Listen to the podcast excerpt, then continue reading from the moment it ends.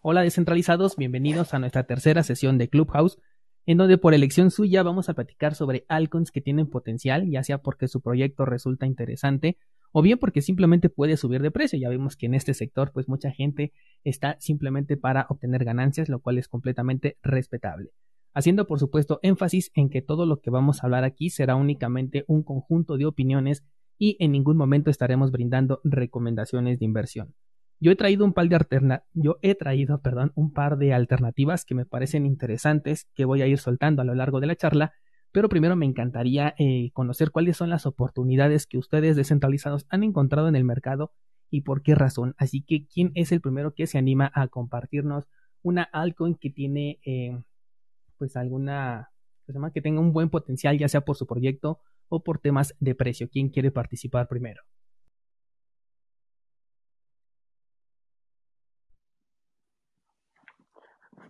Eh, hola, hola a todos. Eh, soy Rodolfo. Hola, Daniel.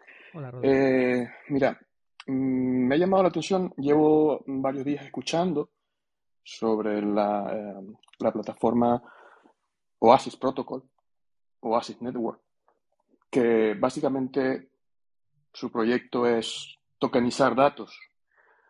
Parece mm, que no es nuevo el concepto, pero sí he estado profundizando un poco sobre lo que quieren hacer y me parece interesante porque no sé, es una manera de descentralizar no solo finanzas, porque también tienen que ver con la finanza descentralizada, pero sí ya a nivel de datos.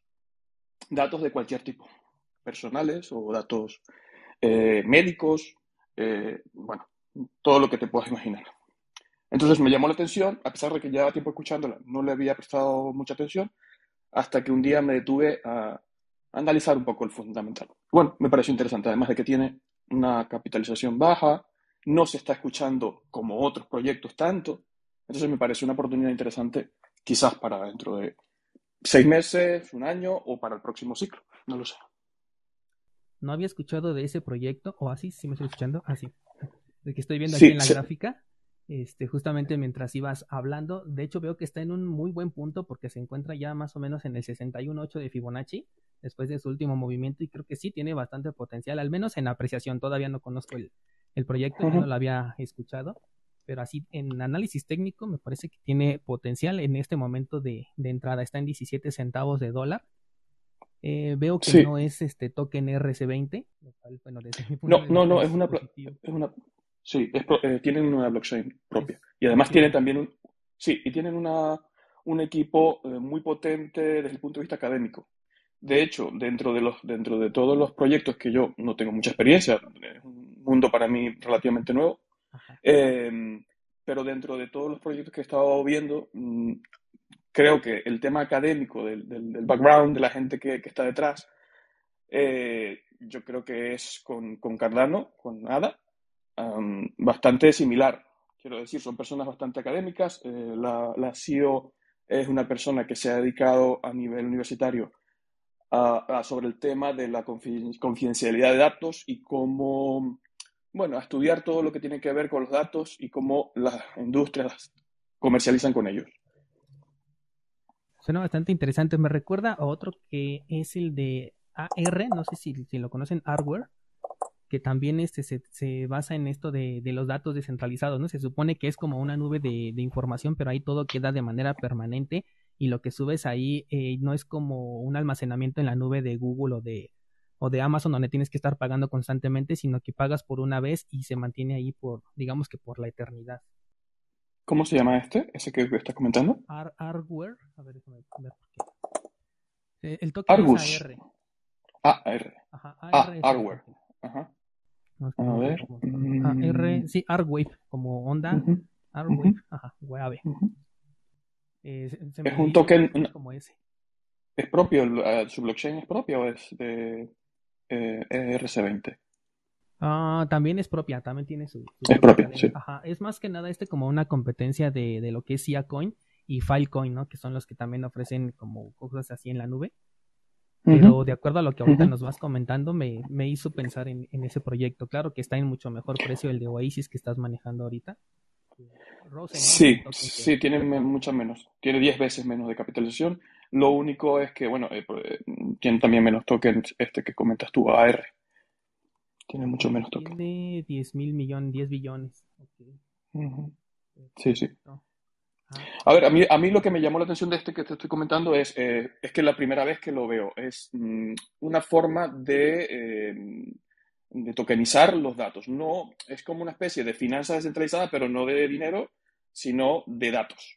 Y entonces, la teoría es que dentro de la blockchain, el proyecto sería como que tú tienes una, un banco de datos tuyos, personales, que van desde lo que te comenté, desde tus datos personales, datos médicos, datos genéticos, lo que sea, y tú decides si eh, lo vendes y por ello te tienen que pagar. Entonces, la, teoría va porque cada plataforma que quiera interactuar con tus datos eh, te tendría que pagar por ellos, bien con el token o, bien, bueno, el proyecto es relativamente nuevo, mm, no sé si hace un año o menos de un año que salió el token, aunque ya eh, lo que es Oasis como tal sí creo que tiene dos o tres años que está en proyecto. Y veo aquí en, la, en el gráfico que está desde noviembre del 2020. Algo que me genera duda, no sé si tú sepas al respecto, es si la información que compartes, eh, digamos que ya la obtienen de manera completa o simplemente te brinda un acceso. Es decir, eh, si por ejemplo necesitan saber que una persona es ingeniero, se puede verificar que solamente es ingeniero o la, la empresa que en este caso adquiere la información ya eh, conoce que eres ingeniero en tal especialidad o así. O sea, si queda ya con los datos, porque de esta forma solamente pagarían una vez y tus datos ya podrían ser públicos de manera eh, eterna.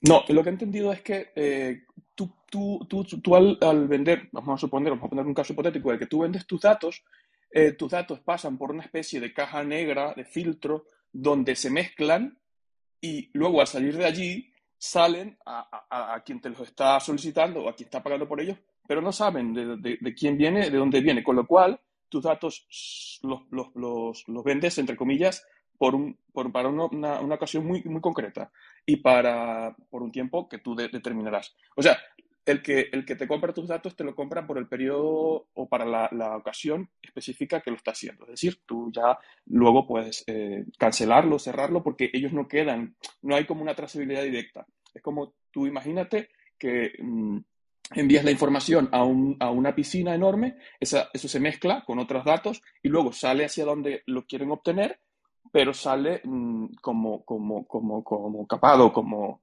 invisibilizado de quién viene, o no sé si me explico bien. Es lo poco que he entendido sobre, sobre ello. Ok, sí, me suena bastante interesante. Yo creo que lo voy a, poner aquí en mi lista. De hecho, todo de lo que hablemos en, en la sesión la voy a ir agregando para, para darle un análisis más profundo, porque esto de los datos yo creo que viene, eh, viene, viene bien fuerte, ¿no? Con esto de la web 3.0 y de que ya vamos a poder interactuar con aplicaciones sin meter tanta información, creo que va a ser algo eh, clave, pero también se va a prestar mucho a aplicaciones que van a empezar a colectar todos estos datos y al contrario, ¿no? Los vamos a estar perdiendo, por eso me resulta muy interesante este que dices. Sí, a, a, mí, de hecho, lo que me ha llamado la atención es que mm, se sale un poquito Tal vez hay, hay otros proyectos como el que me acabas de comentar tú que, que, trabajan con algo parecido, con una idea parecida.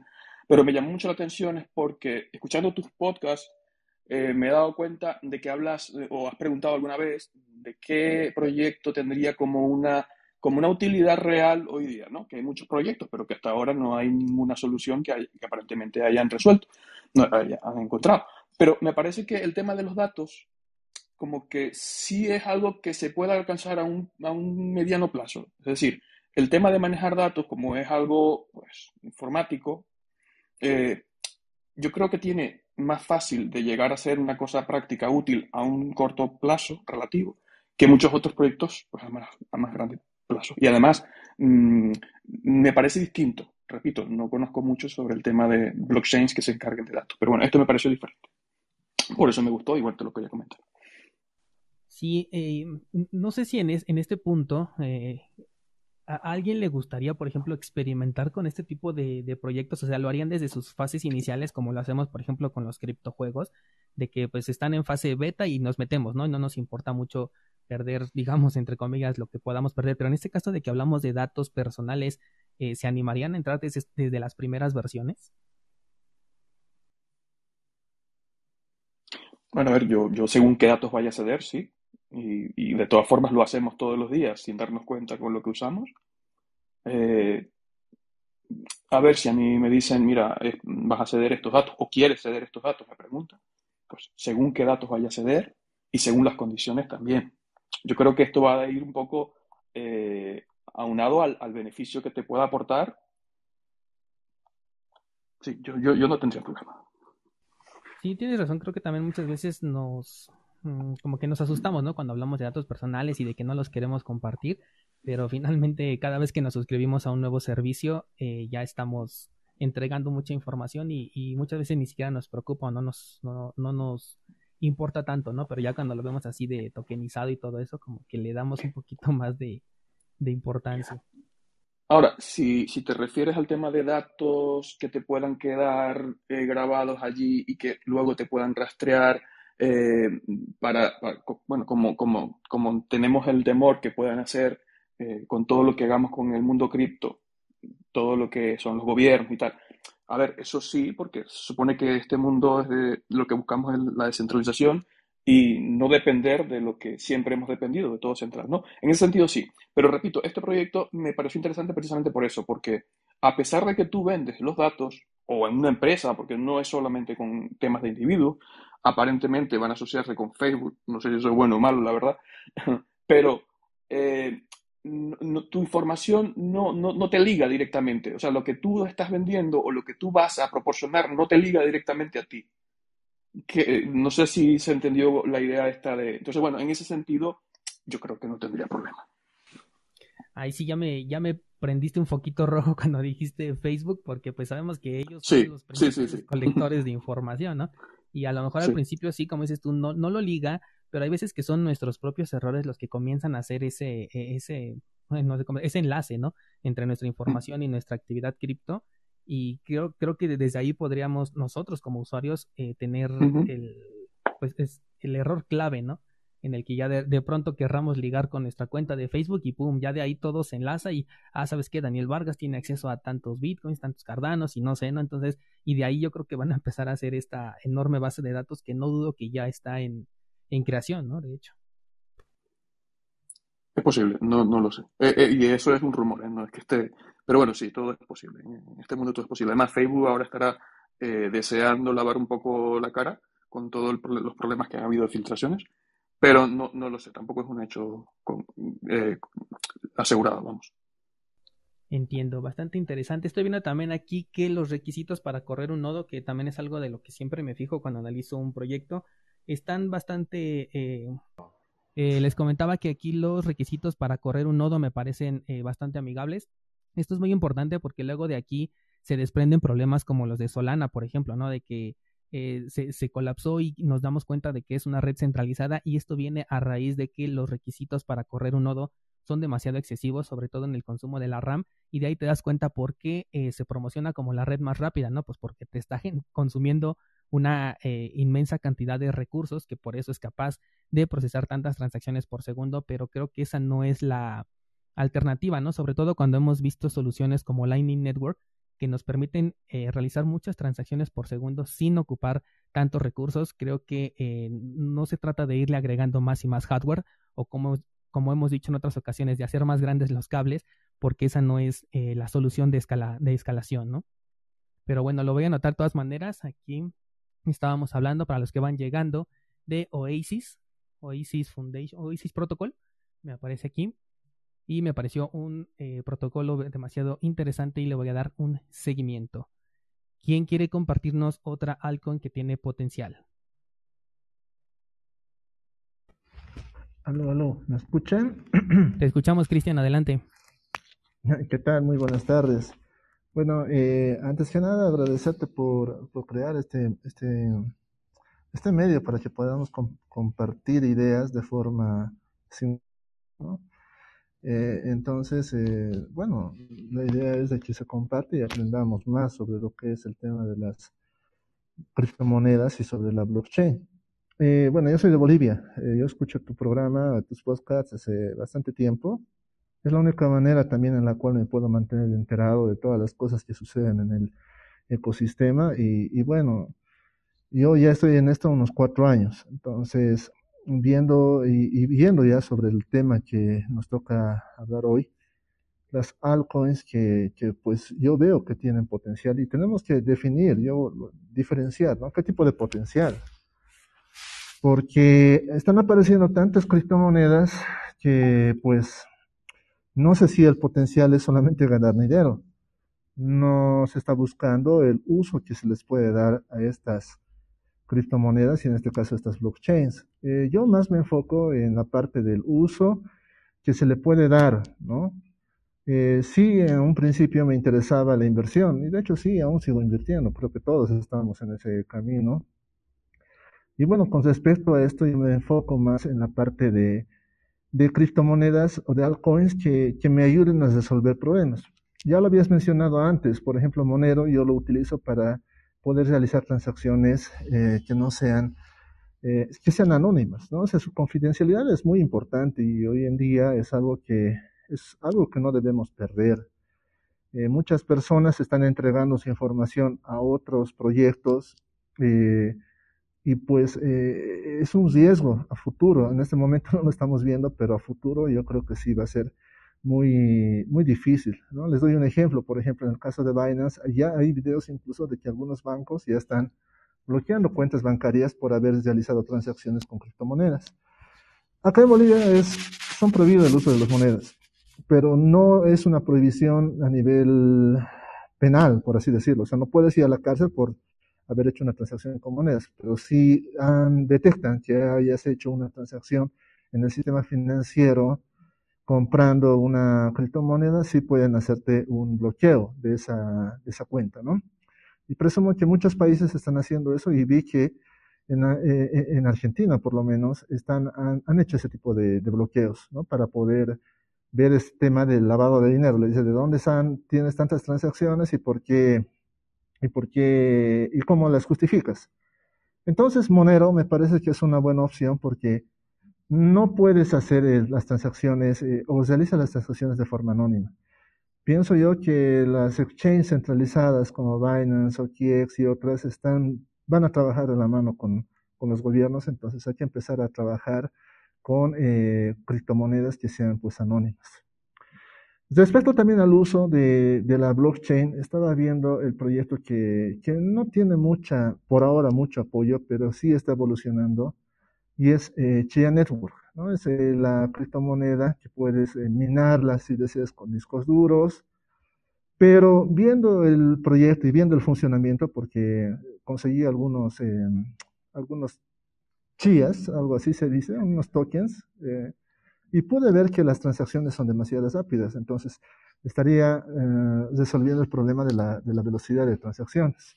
Dos, em, que también, ¿no? según lo que dice su proyecto, eh, ya no estaría haciendo de la prueba de trabajo, del uso de la prueba de trabajo que consume mucha energía, y estaría usando el protocolo, bueno, el tipo de, de participación, eh, de, perdón, de validación, que es la prueba de espacio y de tiempo, que no requiere energía, pero sí necesita un disco duro o varios discos duros para realizar la validación. Además, eh, no solamente se ha quedado, estoy viendo y justamente me metí más eh, en la parte de, programación en lo que es Chia Lisp. Utiliza Lisp, no sé si han escuchado, es un lenguaje de programación funcional. Y bueno, yo lo llevé en la universidad, yo soy informático de profesión. Y es un lenguaje bastante útil, ¿no? Muchos no les gusta porque su lógica no es, no es la estándar o la, la más conocida, es una programación un poco más no complicada, pero es diferente a la programación tradicional, por así decirlo. Pero ayuda bastante en que su optimización cuando realizas programación funcional es muy alta. Y pues en este caso ya están queriendo realizar eh, smart contracts ¿no? sobre, esta, sobre su blockchain, y lo cual pienso que va a hacer que esta red crezca ¿no? y estaría resolviendo el problema de escalabilidad, que es un problema muy grande que todos bueno, en este caso las blockchains como Ethereum tienen, ¿no? Solana también he visto que se, está, se ha saturado. También eh, resolvería ese problema. Ahora, con respecto a Cardano, también que es otra blockchain que me está interesando, aún no vi realmente cómo está funcionando el tema de sus contratos inteligentes. Creo que ya están en la, base, en la parte de testnet, pero creo que trabajan sobre una segunda capa, tengo entendido, no es sobre la propia blockchain. Bueno, habría que ver cómo están funcionando o cómo funcionan los, eh, su blockchain y tratando de solucionar el tema de la escalabilidad, la rapidez de las transacciones. Y en muchos de los casos, creo yo que algunas blockchains van a empezar a ver el tema de la privacidad, ¿no? Eh, en este caso son estas altcoins, o sea, viendo ahorita CoinMarketCap son alrededor de 12.463 criptomonedas, altcoins menos una o dos que serían Bitcoin y Ethereum. Y las demás son altcoins basadas en RC20, otras que tienen sus propias eh, blockchains, pero son demasiadas, miren cuánto han crecido, entonces ver una por una es muy complicado, ¿no? Por ejemplo, yo quería entrar a Helium para poder minar con las tarjetas, con las antenas de Wi-Fi. En un principio, Helium te permitía, digamos, eh, descargar un firmware para poder instalar en, una, en un router o una antena que tú tengas y puedas minar. ¿no? Es una prueba de, de, transmisión de datos, algo así, es su, su forma. Pero ahora lo cesaron tienes que comprar sus, equipos, que solamente lo tienen ciertas empresas. Y bueno, eso lo vuelve, como tú lo has dicho, centralizado, o sea, es como los nodos, ¿no? O sea, ya no tenemos, o sea, puede haber alguien que tenga pocas, eh, pocos nodos y, esta red se vuelve al final centralizada, no es lo mismo que Bitcoin. Entonces es algo muy importante tener en cuenta que, que sea pues una red con, descentralizada con varios nodos, que sea de fácil acceso a obtener, eh, crear un nodo, y, participar en la red. Y, bueno, yo más me enfoco en esa parte. En el tema de ganancias, pues hay bastantes. De hecho, pueden entrar a Dogecoin y creo que ha subido en estos dos días más del 50%. Entonces, el fin para mí no es eso. E, ese, perdón, por ahora, sino es ver la funcionalidad de las blockchain. Eso sería... Eh, ¿Me, escucháis? Sí, adelante. adelante. Que justo yo hace una semana estuve mirando la, la criptomoneda que has dicho que, al final hacen de repetidor de Wispi. Y, y, la verdad es que me parece muy interesante y tampoco entendí muy bien ese paso que han dado, a ver, porque mm, lo he visto con una Raspberry y unas antenas eh, genéricas se podían hacer nodos y te daban recompensas según, según lo vital que era tu nodo eh, dentro de la, de la distribución de la ciudad. No sé, era, era un, tema un poco variable porque no todo el mundo tenía como la misma responsabilidad dentro del sistema, no sé, pero me pareció un, proyecto muy interesante. Y ahora de pronto veo que mm, tiene que comprar un equipo de, no sé si cuánto era, pero me pareció carísimo. Y digo, pues, no. El, tema es que no solo es caro, el tema es que no lo puedes conseguir porque no hay oferta, o sea, no están produciendo la suficiente cantidad de la que están demandando. Si ahorita lo pides, vas a poder tenerlo de acá a dos o tres meses, y eso, tal vez más. O sea, eso hace de que, de que el proyecto se cierre y se esté concentrando solamente en ciertas empresas que te vendan ese tipo de, de, equipos para que puedas minar, lo cual no ese es el fin. Bueno, desde mi punto de vista, no sé, ese no, ese es, el, no es el fin. No, yo, yo en un principio, cuando me empecé a leer, a leer digo, bueno, pues esto será tecnología LoRa, de algo así para IoT, tenía muy buena pinta, pero cuando vi eso digo, bueno, mm, pierde como un poco, es como si tuvieras eh, en en Bitcoin que esperar para poder tener tu cartera porque va bajo demanda, no sé, una cosa un poco algo así. que no, ah, que no, entendí. Algo así, se volvió así. Se volvió así. empezaron a ganar, o sea, vieron que el negocio estaba ahora en vender equipos. Pero bueno, así fue ese proyecto y así está ahora, ¿no? Es un poco complicado entonces. Pero el negocio en estas cosas están en vender equipos que tengan calidad, en plan, cuando tú vendes una máquina que mina Bitcoin o mina Ethereum o mina lo que sea, lo vendes caro porque mina lo que sea de una forma más sencilla y mejor que simplemente coger una tarjeta gráfica que tienes tirada en casa. Pero cuando simplemente es que no puedes acceder a, esa opción, pues es un poco absurdo. Y a raíz de lo que, de lo que empezaste, justo a raíz del, del podcast mm, de Daniel de, no sé si fue hace un par de días, me puse también a investigar la de Moneros, que, he visto que has nombrado antes. Y, también me parece muy interesante. Lo que pasa es que la he visto que está como medio vetada en muchos exchanges, bueno, por lo menos en, Coinbase no, no está, porque está un poco ligada como a tráficos y a cosas ilícitas. Entonces, claro, ahí veo una guerra entre los gobiernos que intentan meter la mano dentro de los exchanges, los exchanges que no quieren que se les caiga el negocio y ir en contra de los gobiernos. Entonces, al final, eh, van medio vetando, medio aceptando y al final una criptomoneda sin un exchange, mi, mi opinión es que está un poco muerta.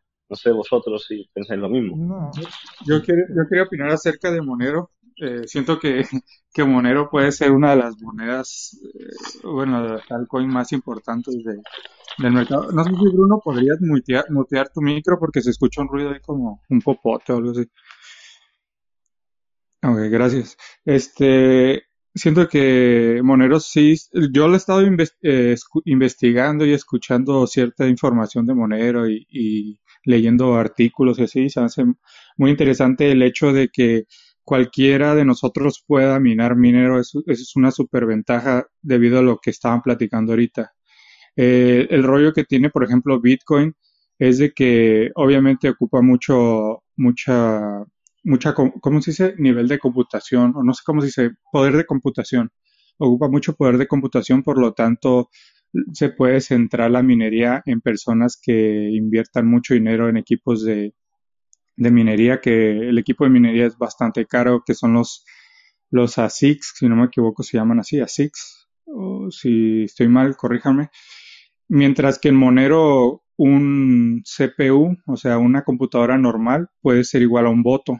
Entonces, lo que decían ahorita sobre los gobiernos que podrían vetar Monero, yo creo que sí, porque eso eh, Monero les puede dar el poder a la gente de, crear su propia red a nivel mundial.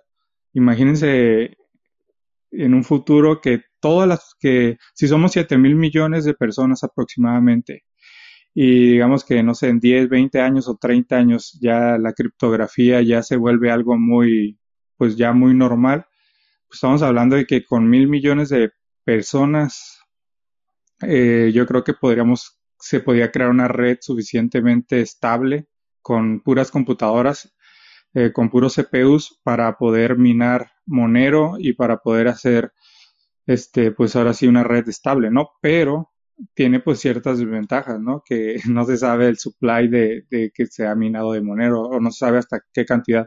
Pero todos esos debates son como mucho más, más Porque, de hecho, mm, a ver si tú tienes algún un dato más. Estuve buscando a ver si tenía Monero límite de, creación como Bitcoin o era, o era como... Es que no hay, de hecho, creo que ese dato no lo sé bien, pero creo que incluso Daniel una vez lo mencionó y también me sacó de onda porque sí... No, no se dice limitada Monero.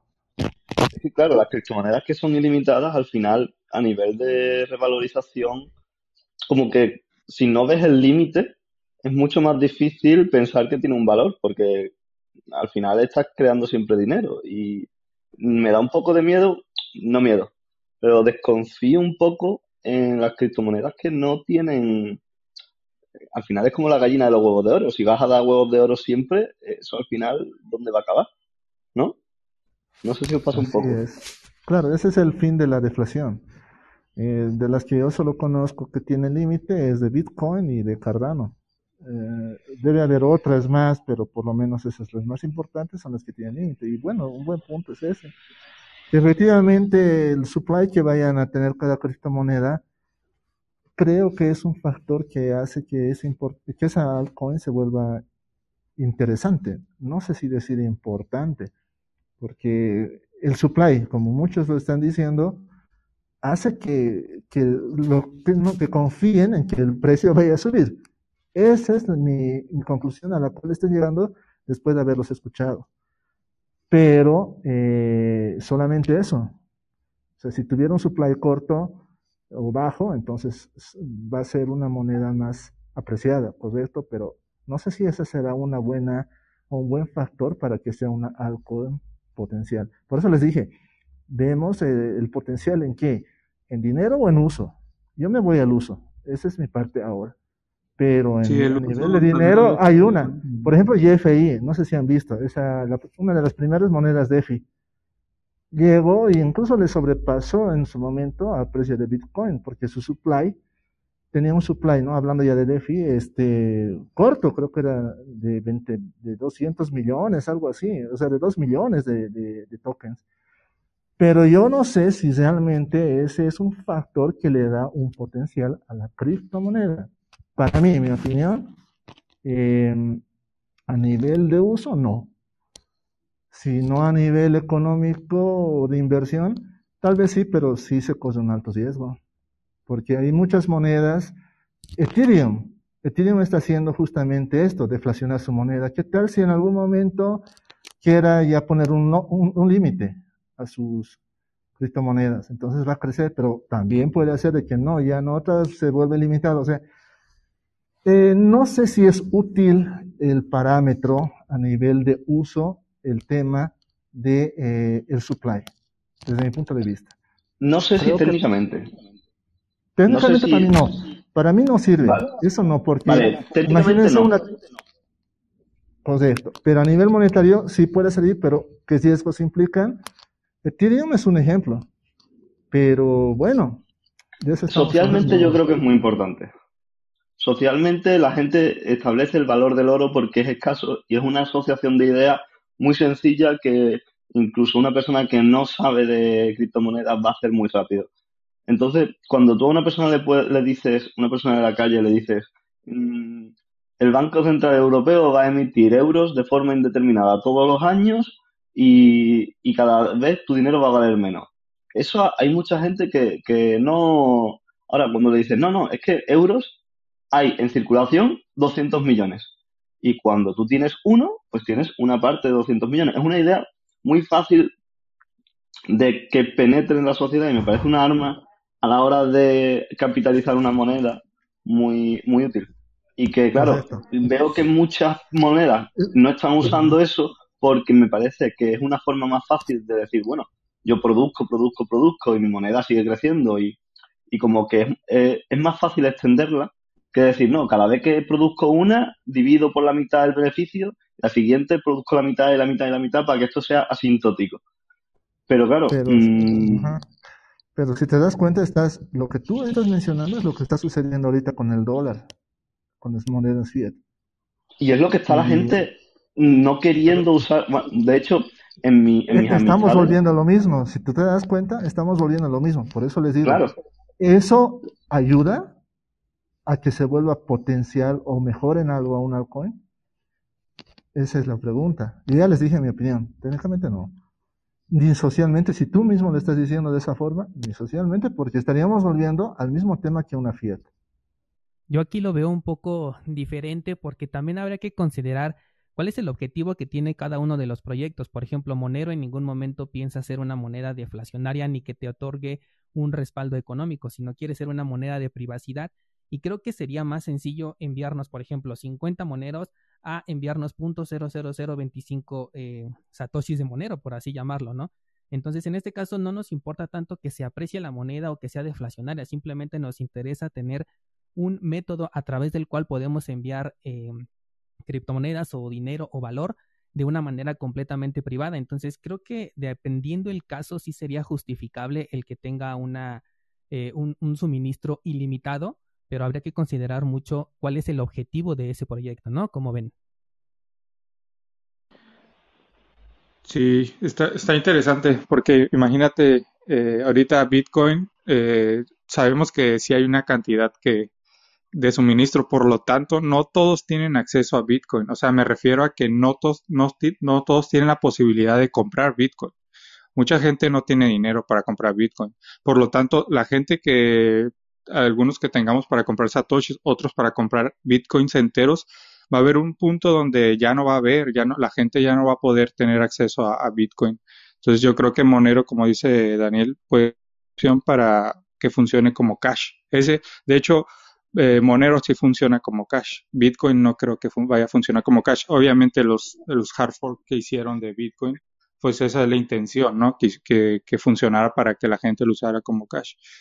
Pero yo creo que Bitcoin se va a convertir como en el, famoso, ese famoso oro, aunque es un activo muy diferente, este, lo van a hacer como el oro digital. No, de todos los que tengan Bitcoin van a tener como una riqueza hasta cierto punto.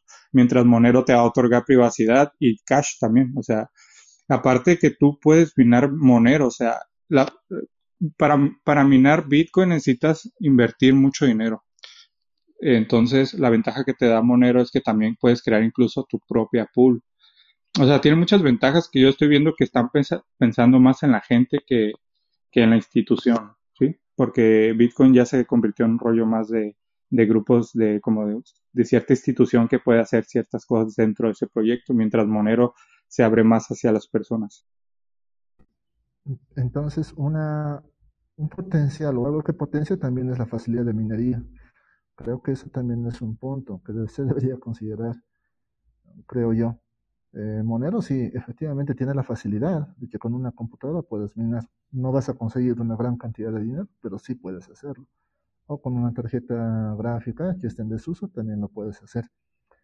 Eh, Chia también, bueno, si quieres invertir en discos duros, no es una gran cantidad como invertir en tarjetas, pero te permite, ¿no? O sea, para una persona que, que quiere invertir en el tema de minería, me parece que es factible incluso el tema de, minar con discos duros. A minar que, con un ASIC que son carísimos y de hecho igual no se pueden conseguir. Cristian, en este caso que mencionas a Chia, eh, si por ejemplo Google, Amazon y Microsoft quisieran entrar a la minería de esta criptomoneda con todos los centros que tienen infinitos de, capacidad de cómputo, ¿cómo competirías contra ellos? Exacto, volveríamos a lo mismo que, Bitcoin.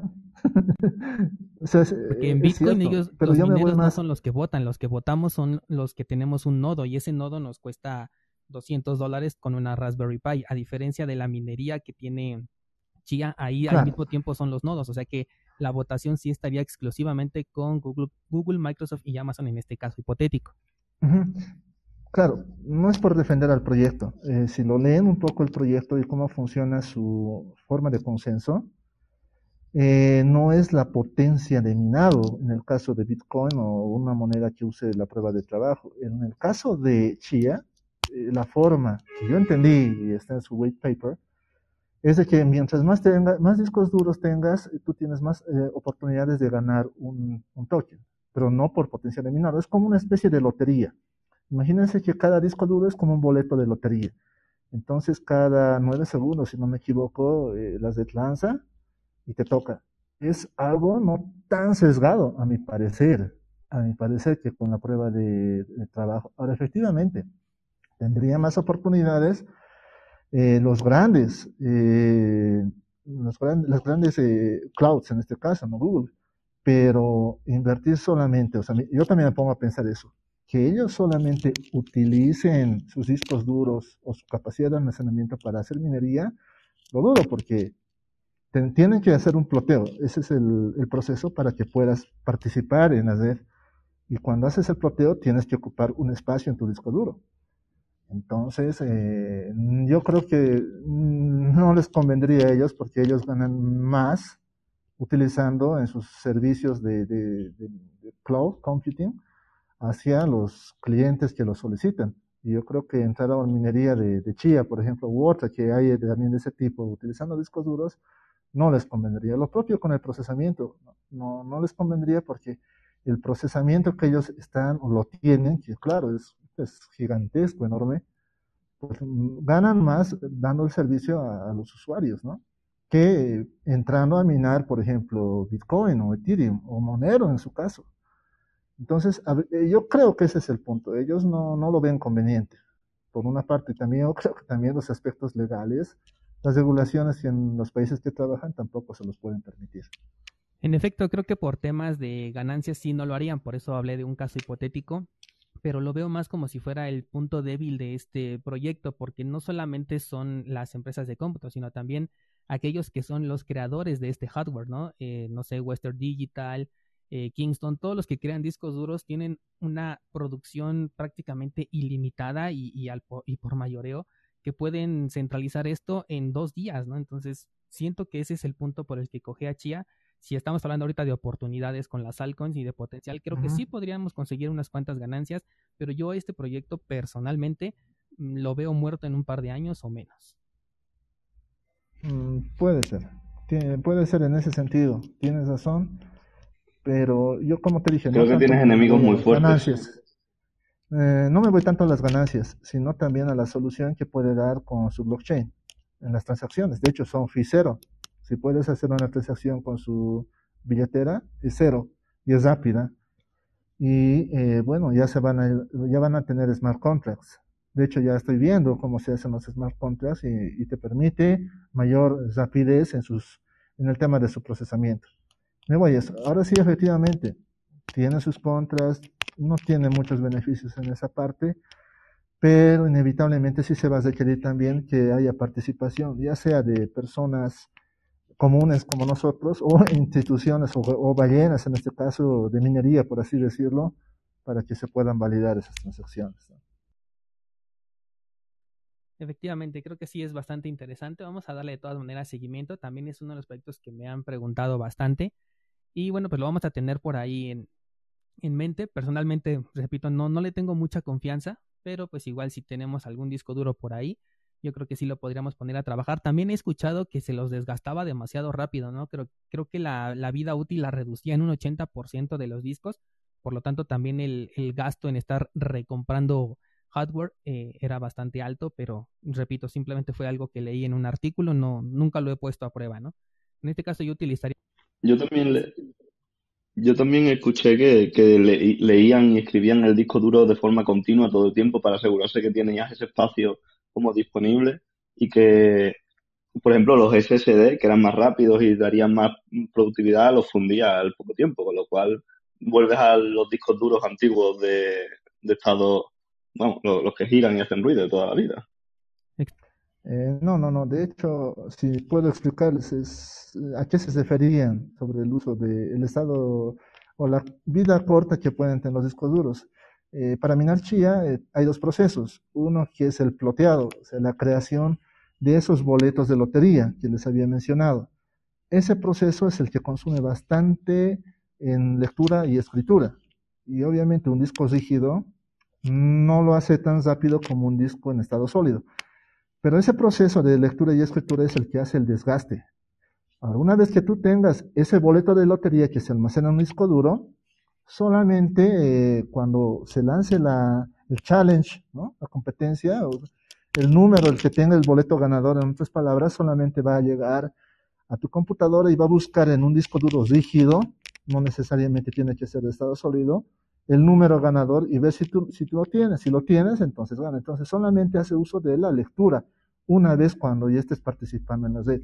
Se hace uso del disco duro en lectura y escritura, y donde mueren efectivamente los discos duros, en el proceso de la creación del boleto, que lo denominan ellos parcelas.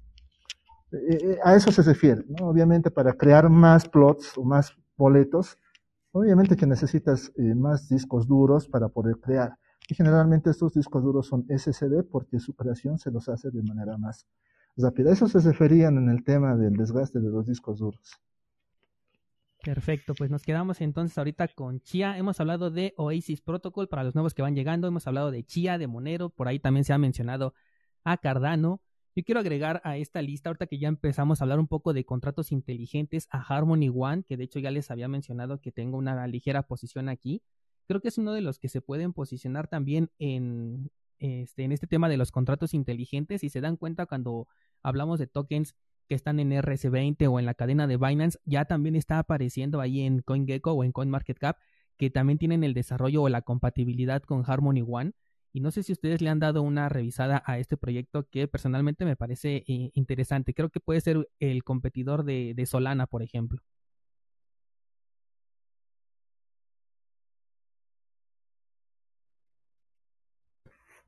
Veo que más compite con. ¿Qué se llama esta red? se me fue el nombre justo ahora. Bueno, que tiene la parachains y demás. Exacto, más o menos así. Sí, Polkadot también lo veo interesante, nada más que ahí no le tengo mucha confianza a este señor, al, a Gavin Good. Y personalmente me iría, digo, en potencial, como ahorita estábamos separando, ¿no? Potencial de apreciación, creo que Polkadot puede dar más. Y potencial de, de desarrollo de tecnología, mi voto al menos va para Harmony One. Yo, yo les iba a preguntar de Polkadot porque yo traté de, de, leerlo y estudiarlo y la verdad que es muy complejo todo lo que quieren hacer. Y siento que para que ellos implementen como esa idea de las parachains y todo ese rollo, pues van a tardar al menos cinco años más o, incluso más, ¿no? O, o, cómo ven ustedes el proyecto de Polkadot? Porque yo lo veo muy complejo. Si una blockchain normal batalla mucho para cumplir con todos los requisitos de una blockchain perfecta, imagínate Polkadot que quiere hacer eh, malabares con todas. Entonces no entiendo, no entiendo mucho yo de ese proyecto. ¿Ustedes qué opinan respecto a Polkadot? Según yo he visto que ya hay desarrollos, ¿no? Creo que apenas están en Kusama, que es su, entre comillas, red de prueba. No me gusta mucho eso de que hayan sacado dos. Pero según yo ya hay un par de desarrollos que ya tienen su parachain en la red de Kusama. No sé si alguien sepa algo más al respecto. No, y tampoco sé qué, a qué se referían con lo de las subastas. No sé si ustedes leyeron eso o escucharon algo sobre las subastas que estuvieron, que, las subastas de entonces tampoco entendí muy bien. Sí, también escuché, es que creo que nada más hay cierto número de, de parachains eh, activas al mismo tiempo y cada una tiene como un límite de tiempo. Es como cuando rentamos espacio en, en Amazon este, Service, Amazon Web Service, y que después de ese tiempo, bueno, pues ya el proyecto decide si lo vuelve a financiar durante otro periodo de tiempo o, lo detiene.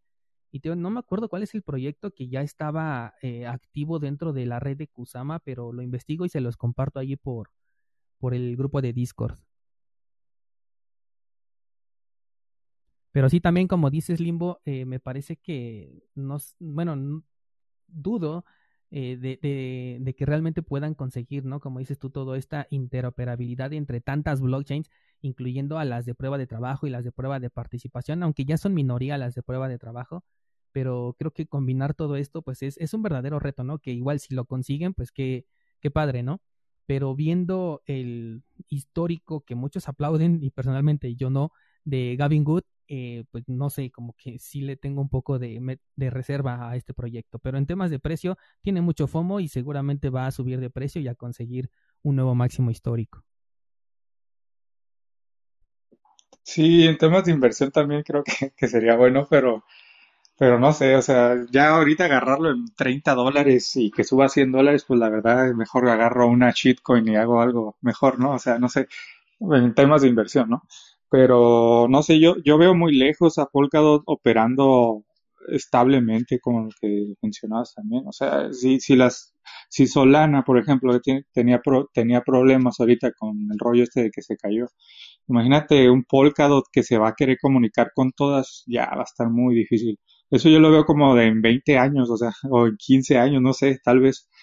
Yo sé que el mundo de cripto va muy rápido, pero hay muy pocos desarrolladores, de, o sea, hay muy pocos programadores dentro de estos, ecosistemas. He, estado entrando a algunas salas de, de cripto y donde hablan algunos programadores y ellos hablan como, por ejemplo, en, en Cardano eh, se desarrolla en Haskell, si no me equivoco, el, ese tipo de programación, el lenguaje de programación, perdón, y, y, mencionaba cómo es que hay escasez de programadores dentro de, del proyecto de Cardano. Entonces, este, veo difícil, veo difícil. No sé en qué, en qué, en qué se desarrolle Polkadot, porque ahí sí, sí soy un poco ignorante en ese tema técnico. Pero así como va muy desacelerado el, proyecto, eh, los proyectos de cripto, también hay una escasez de, programadores. Entonces, eh, yo veo, por ejemplo, Ethereum como, yo, yo, veo Ethereum como la segunda joya, o sea, después de Bitcoin, en cuestión de, ahora sí que de, inversión o de, proyectos, como yo me dedico al rollo de los NFTs, yo y todo el ecosistema que hay de coleccionistas y de artistas, pues para mí es el más grande, ¿no? Pero en el rollo de, cantidad de programadores que tiene Ethereum, le, lleva mucha ventaja a muchos proyectos. Sin duda, ese efecto es bastante grande. Adelante, escuchamos eh, que Polkadot me recuerda un poco a Cosmos, que no sé si lo habéis estudiado un poco. eh, que también tenía esa idea como de, interconectar blockchains y tampoco sé cómo va la historia, pero eh, la última vez que lo miré no, mm, estaba tenía un buen precio el, el, token de Cosmos, que creo que se llama Atom. Sí, mm. perfecto. Sí, justo estaba pensando, perdón, justo Bruno estaba pensando en, en, en Cosmos, en Atom, cuando empezaron a hablar del, tema de Polkadot porque creo que Atom es aún más ambicioso en cuanto a, a paracadenas, si se le puede llamar así, a, cadenas laterales.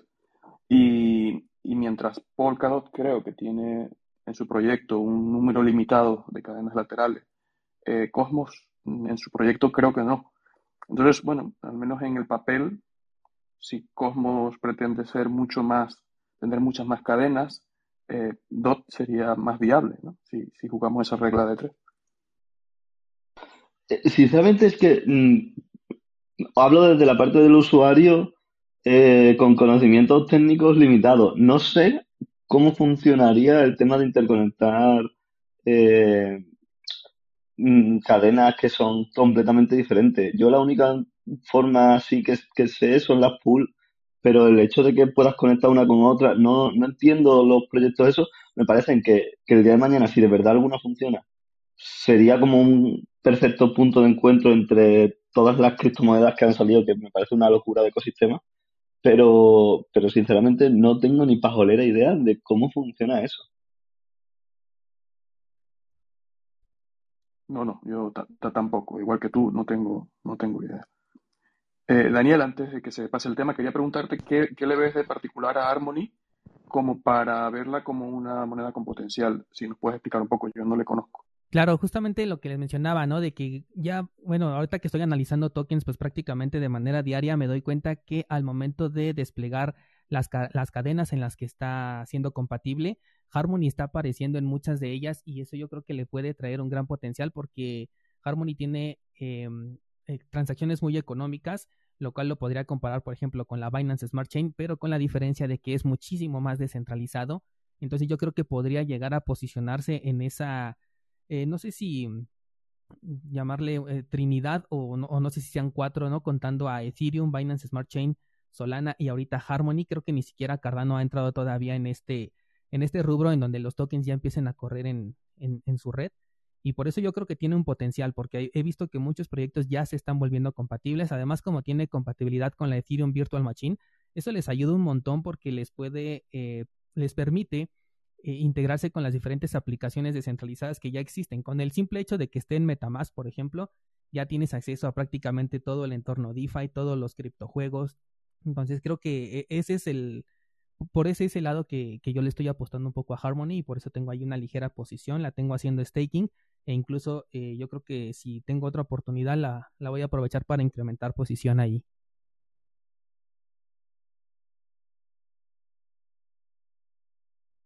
No es un consejo de inversión, Por supuesto que no. no, estoy hablando ¿Qué voy a hacer con mi dinero? yo sí voy a invertir. Yo, yo no lo voy a tomar como un consejo, pero sí lo voy a tomar como un consejo. Bueno, eso ya es decisión personal. Yo nada más hablo de lo que estoy haciendo con mi propio dinero. ¿Qué, eh, qué otras eh, altcoins han escuchado por ahí? ¿Han escuchado la de... Ay, ya, ya me metí yo. Este, ¿cómo se llama esta que le tenía? World Mobile Token. Me han hablado algunos de ellos. ¿La han escuchado?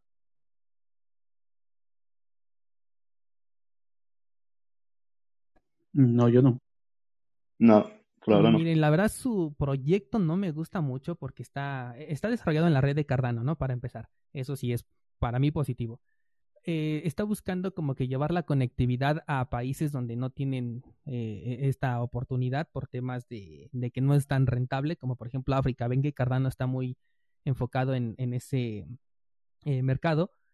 Pero lo que me gusta es que Charles Hoskinson está ahí y creo que por ese simple hecho va a tener un buen potencial en temas de apreciación. Como proyecto no me gusta, pero para apreciación creo que puede tener una oportunidad. De hecho, yo quería participar en la, en la preventa y me enteré dos meses después, así que simplemente me quedé fuera.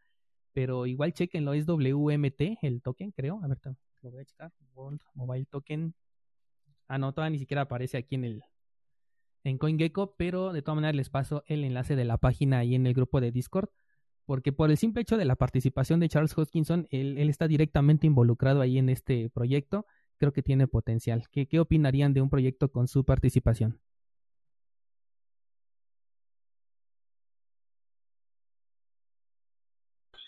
Pues tiene mucho FOMO, ¿no? Ese señor, entonces supongo que con, en temas de inversión, supongo que estaría bien, ¿no? Pero tendríamos que estudiarlo. Yo, la verdad, por ejemplo, esta sala no iba a entrar mucho yo porque la verdad de altcoins no sé mucho, nomás tengo, invierto en poquitas y este, pues es que también hay un montón de altcoins. Ayer, está, ayer este, entré a una sala y, mencionaron una que, que el que estaba hablando en la sala prometía las estrellas y el todo, o sea, prometía todo o sea, prometía que iba a ser escalable, que, iba a estar descentralizada y todo eso. Y ya cuando escucho yo ese discurso de cualquier altcoin, la verdad, pues ya, ya no creo nada, ¿sabes? Entonces, eh, pues habría que checar cuál, qué tal está, porque que esté un personaje dentro del proyecto no significa que vaya a ser buen proyecto tampoco, ¿no? Pero pues, en temas de inversión puede ser que podamos ganar algo, ¿no? Si vale centavos, ¿no? Sobre todo. Sí, definitivamente es un tema bastante delicado. Eh, de hecho, como les digo, el, el, tema del proyecto no me gusta para nada porque es de nicho, o sea, solamente le preocupa a los que se van a ver beneficiados, ¿no? Que en este caso son la gente de África y a todo el demás mundo pues le, le viene y le va, ¿no?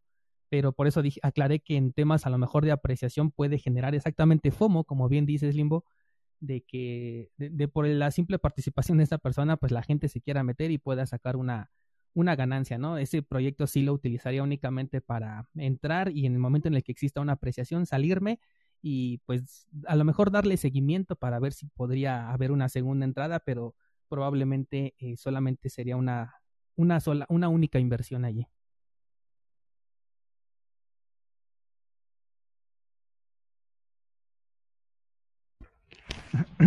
Pues veo que el tema de de quién está detrás del proyecto hace que el proyecto vaya, vaya o no vaya, ¿no? Ahora. Pero creo que a futuro, mm, y para que haya más confianza, como tú lo dices, Daniel, Bitcoin, por ejemplo, que no se sabe quién es Satoshi Nakamoto, ni en Monero creo que no tiene tampoco, por lo menos no lo conozco a su desarrollador, tal vez exista alguien que haya dado la idea, pero no. Pues a futuro creo que para que tengamos confianza en una blockchain o en un sistema descentralizado, creo que no sería lo ideal que se conozca a la persona. Y es cierto porque, esa persona tarde o temprano puede pasar de que, de que lo detenga y caiga en la moneda. O que crezca, por ejemplo, si Elon Musk saca en este momento una coin, uff, ya te imaginarás el FOMO que puede haber. Pero desde mi punto de vista creo que la idea principal es de que no haya, no haya, ¿no? O sea, de forma pública o se sepa quién ha desarrollado el proyecto. Claro que es un riesgo, pero a mi parecer esa es la mejor forma de que un proyecto se sostenga y funcione en el tiempo. Personalmente no creo que se repita ese escenario de Bitcoin en donde no tengamos una persona por detrás, sobre todo porque hemos visto que ya casi todas las altcoins eh, de hecho, creo que desde el momento en el que abordamos el tema ya tenemos que asumir que estamos hablando de, de emprendimientos, ¿no? O sea, de organizaciones o de empresas que están buscando una ganancia también para ellos y ya no creo que se repita este, este proceso de, de algo completamente anónimo, ¿no? Que nace de, de una persona eh, anónima para el mundo. Daniel, no sé, no, vamos, creo que la de Monero es anónima, ¿eh? eh leyendo el otro día, por lo visto apareció en un, en un chat de cripto, criptodivisas y, y creo que hay, hay un nombre de usuario, pero que al menos la persona no ha dado la cara. No sé si en algún momento lo dará, pero hasta ahora me parece que, que Monero es, una, es una de estas anónimas, de las pocas, vamos. Creo que, creo, no, creo que sí tienen caras los desarrolladores. Creo que uno de ellos era Floppy Pony, si no me equivoco, que así se hace llamar Floppy Pony, que hace poquito lo arrestaron y quisieron como jugar con las las fake news diciendo de que lo habían arrestado por, por algo ilícito relacionado a Monero, pero pues él ya no era desarrollador de Monero. Pero así como anónimo, anónimo el proyecto no. Lo que sí hicieron algo que me llamó mucho la atención es de que no hicieron lo que hizo Satoshi, que Satoshi sacó una cantidad de Bitcoin para él y, y se la dejó para él, ¿no? El Monero no, el Monero sacaron el dinero y lo dejaron, lo, lo dejaron ahí al aire, pues no, no hubo una, no hubo un ente que dijera, ah, voy a agarrar esta cantidad de Bitcoin para mí y el resto es para el mundo. Entonces eso a mí se me hizo muy interesante Monero. Sí, eh, Monero sí tiene personajes detrás. De hecho, es una bifurcación de Bitcoin, que fue el primer proyecto original que salió con el tema de la privacidad y ya de ahí vino Monero. Y eh, en lo que dices de Satoshi Limbo, no fue que él decidiera quedarse, sino que pues eh, es tu propio proyecto y pues necesitas arrancarlo para probar, ¿no? De ahí salieron los únicos dos o tres errores que ha tenido, por ejemplo, Bitcoin, o al menos los primeros, pues salieron de la experimentación que obviamente tenía que hacer Satoshi porque pues no había nadie más, ¿no? Que en ese momento estuviera minando. Además, no es como en Cardano que dijeron, ah, cierta parte es para los desarrolladores o en Ethereum, que igual nadie va a tener más Ethereum que Vitalik Buterin, ¿no? Sino que él los minó, o sea, sí puso eh, su computadora a trabajar para conseguirlos y además hubo un, un periodo en el que Satoshi ya liberó el white paper, cualquiera con acceso, digamos, a este documento y con confianza podía minar antes de que él empezara a hacerlo. Sin embargo, bueno, pues como nació en la comunidad cyberpunk, pues nadie lo quiso hacer, no era popular, no, no le veían interés y pues nadie, nadie lo hizo, pero hubo un periodo en el que alguien podía minar antes de que eh, Satoshi Nakamoto pudiera hacerlo por primera vez. Entonces ahí no, bueno, digo, no es, no es tan así. Bueno, gracias por la aclaración, no, no lo había visto desde ese punto de vista. Y para, y si, y si, si podría salir otro Bitcoin, tal vez sí, pero tendría que haber una, como que una intersección de puros cyberpunks, porque realmente los que cambian el mundo de la información o de todo este rollo de las criptos, pues son, son, son personas idealistas, o sea, no son inversionistas, no son líderes de Big Tech, o sea, son idealistas, son personas que realmente quieren cambiar el mundo y si volvieran a hacer un Bitcoin tendría que ser eh, por parte de este tipo de personas, ¿no? Por ejemplo, Julian Assange, estaba en la, en la main list de los cyberpunks. Y cuando, cuando Julian Assange quiso usar sus bitcoins para poder financiar Wikileaks por el bloqueo que tuvo por Visa y Mastercard y otras empresas de BitTech, PayPal. Este, Satoshi le dijo que no pateara el, el, el ¿cómo se dice? El, el panal de abejas o algo así, le, le, le, hizo entender, o sea, que no era el momento. Después de que pasó, creo que unas semanas o meses, si no me equivoco, eh, Julian Assange eh, adopta Bitcoin para poder financiar Wikileaks. Y es cuando Bitcoin hace uno de sus mayores pompeos dentro de, Bitcoin. De hecho, por eso se menciona mucho la importancia de, Julian Assange cuando adopta Bitcoin. Y él está en la main list de, los cyberpunks. Entonces, eh, para que nazca otro Bitcoin, se ocupa gente muy idealista, o sea, gente que realmente quiera cambiar el mundo. Y por ejemplo, yo en Monero veo mucho entusiasta cyberpunk y creo que podría Monero ser como una, un segundo tipo Bitcoin. Tiene muchos problemas, pero no sé, de, no son anónimos, ese es el problema, ¿no? Que es lo que sí compartían pues Satoshi, ¿no? Y Satoshi no sé si sea una sola persona o sea un grupo de personas. Entonces, está interesante la novela de Bitcoin. Sí, creo que los, las personas de Monero han sido de las que más se han enfocado en realmente brindar una solución a las personas y no de verlo tanto como un negocio para ellos mismos. Todos siempre están buscando pues la apreciación de su token, están buscando quedar bien con los exchanges, ¿no? Cuando se empezó a hacer esto de que empezaban a sacarlos de algunas casas de cambio justamente por ser eh, privados, eh, por ejemplo, Dash luego, luego salió a decir, no, yo no soy privado, cuando sí había dicho anteriormente que tenía esta, esta capacidad, ¿no? Zcash, con todo y su bifurcación, igual se empezó a quejar de que no era 100% privado. Entonces, y mientras tanto, Monero dijo, pues sí, sáquenme, no pasa nada. Bueno, realmente no dijo nada, pero así lo, lo tomamos. Y al contrario, ¿no? Se puso a trabajar en el desarrollo de los swaps, que estoy esperando que ya salgan entre Bitcoin y Monero porque ya es una moneda que se ha ganado su propia eh, confianza, en la cual sí la queremos utilizar sin la necesidad de que esté dentro de Binance, Bittrex o donde sea. Creo que, creo que ya puedes hacer Atomic Swaps con Monero y Bitcoin. O sea, sí, ya se puede hacer. Ya hace, hace Lo vi, pero creo que todavía estaba en código. No he visto si ya tienen este interfaz gráfica. Ayer estuve más o menos googleando, pero no encontré nada sobre interfaz gráfica y en la cartera oficial de la de Monero, que se supone que es donde va a estar, no lo he visto. ¿Sabes en, dónde se puede hacer este swap? voy, a preguntar a gente que, que sí sabe más del tema y si sale y si me dicen algo, te mando el, lo mando ahí al grupo, al Discord y ahí lo chequen. Sí, por favor, que sí, me, me, interesa mucho eso de los apps, creo que ese va a tener bastante importancia y va a ser uno de los, entre comillas, exchanges que va a competir, por ejemplo, con Metamask y todos esos, aunque nada más sea de un inicio eh, el intercambio entre Bitcoin y Monero, que creo que es el más importante.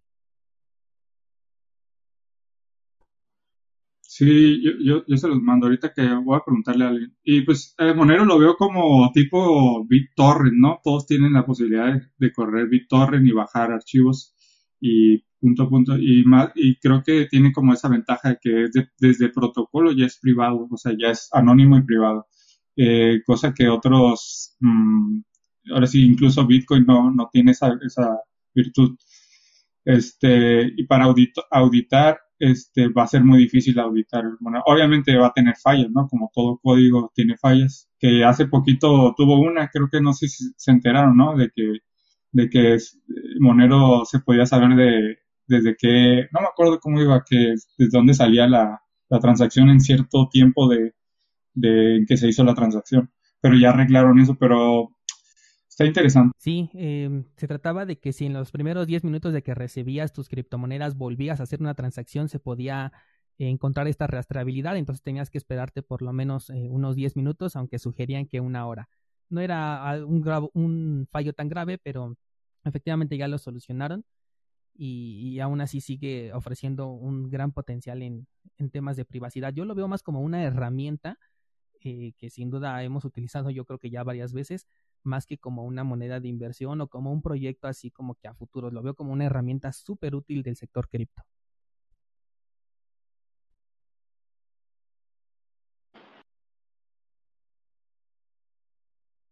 De, Cardano ya hablaron. Eh, lo hemos mencionado muy poco, pero ya que lo mencionas, yo lo que quiero pues traer un poquito al tema es a Yoroi, que no es tanto un proyecto ni va a tener su propia cripto porque es la cartera oficial de, de Cardano, pero creo que ese puede ser una de las competencias para Metamask y convertirse en una cartera de interacción. No sé qué opinen ahí ustedes.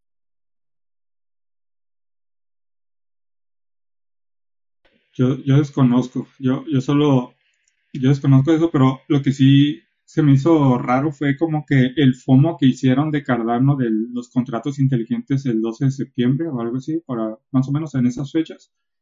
Y yo pensé que Cardano iba a subir mucho por el rollo de los contratos o que iban a operar mucho más este, como tiendas esas de NFTs.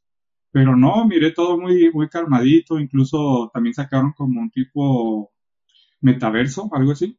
Pero también miré el mercado muy calmado con respecto a Cardano. Hay como, siento como que hay gente que odia Cardano y lo he visto. Hay gente que no, no, no quiere Cardano. No sé por qué, porque se han tardado mucho, porque han enfocado mucho en el desarrollo de la seguridad de Cardano y han, han, han estado pues tardando mucho en, sacar cada cosa, ¿no? Entonces no sé si tengan que ver eso, pero yo veo mucho hate a Cardano. Y de lo que mencionas de la cartera, la verdad no, no, no desconozco porque no estoy muy involucrado en el, en el tema. Sí, también he visto mucho hate hacia Cardano, tampoco lo entiendo, digo, finalmente somos usuarios cripto y todo lo que nos pueda beneficiar pues es eh, es positivo para nosotros, ¿no? De hecho, he visto más apoyo a otros proyectos que considero prácticamente estafas, ¿no? Como Hex, hace ratito hablaban de Helium, personalmente eh, igual la considero una, una estafa, hemos visto, por ejemplo, Tron, ¿no? También, y, y, todos esos proyectos los apoyan más y los aplauden y cualquier cosa que hacen ya está en noticias, pero con Cardano como que tienen mucha resistencia a pesar de que pues ha demostrado que lo que ha dicho lo, lo ha cumplido poco a poco aunque sí han sido bastante lentos, pero pues hemos ya utilizado esta analogía, ¿no? De que mejor algo lento y que no falle, aunque la posibilidad siempre está abierta, a algo que, que sale rápido y que comienza a fallar luego, luego, ¿no? Tenemos Solana, Polkadot, Ethereum, que han fallado ya multitud de veces por, por ser proyectos que salieron rápidamente. Sin embargo, la adopción pues ha sido bastante positiva para estos tres proyectos, mientras que Cardano va muy rezagado en, en ese aspecto. Con respecto a que no agarró mucho FOMO, eh, en parte lo veo positivo porque quiere decir que las personas que estábamos dentro, pues ya lo estábamos desde antes, no necesitábamos esperar a, la salida de los contratos, que es positivo para nosotros, pero ya teníamos nosotros nuestra inversión desde tiempo atrás, por lo que siento que es positivo que no haya tenido un, pues no sé, una explosión en ese momento, ni, ni hacia arriba ni hacia abajo.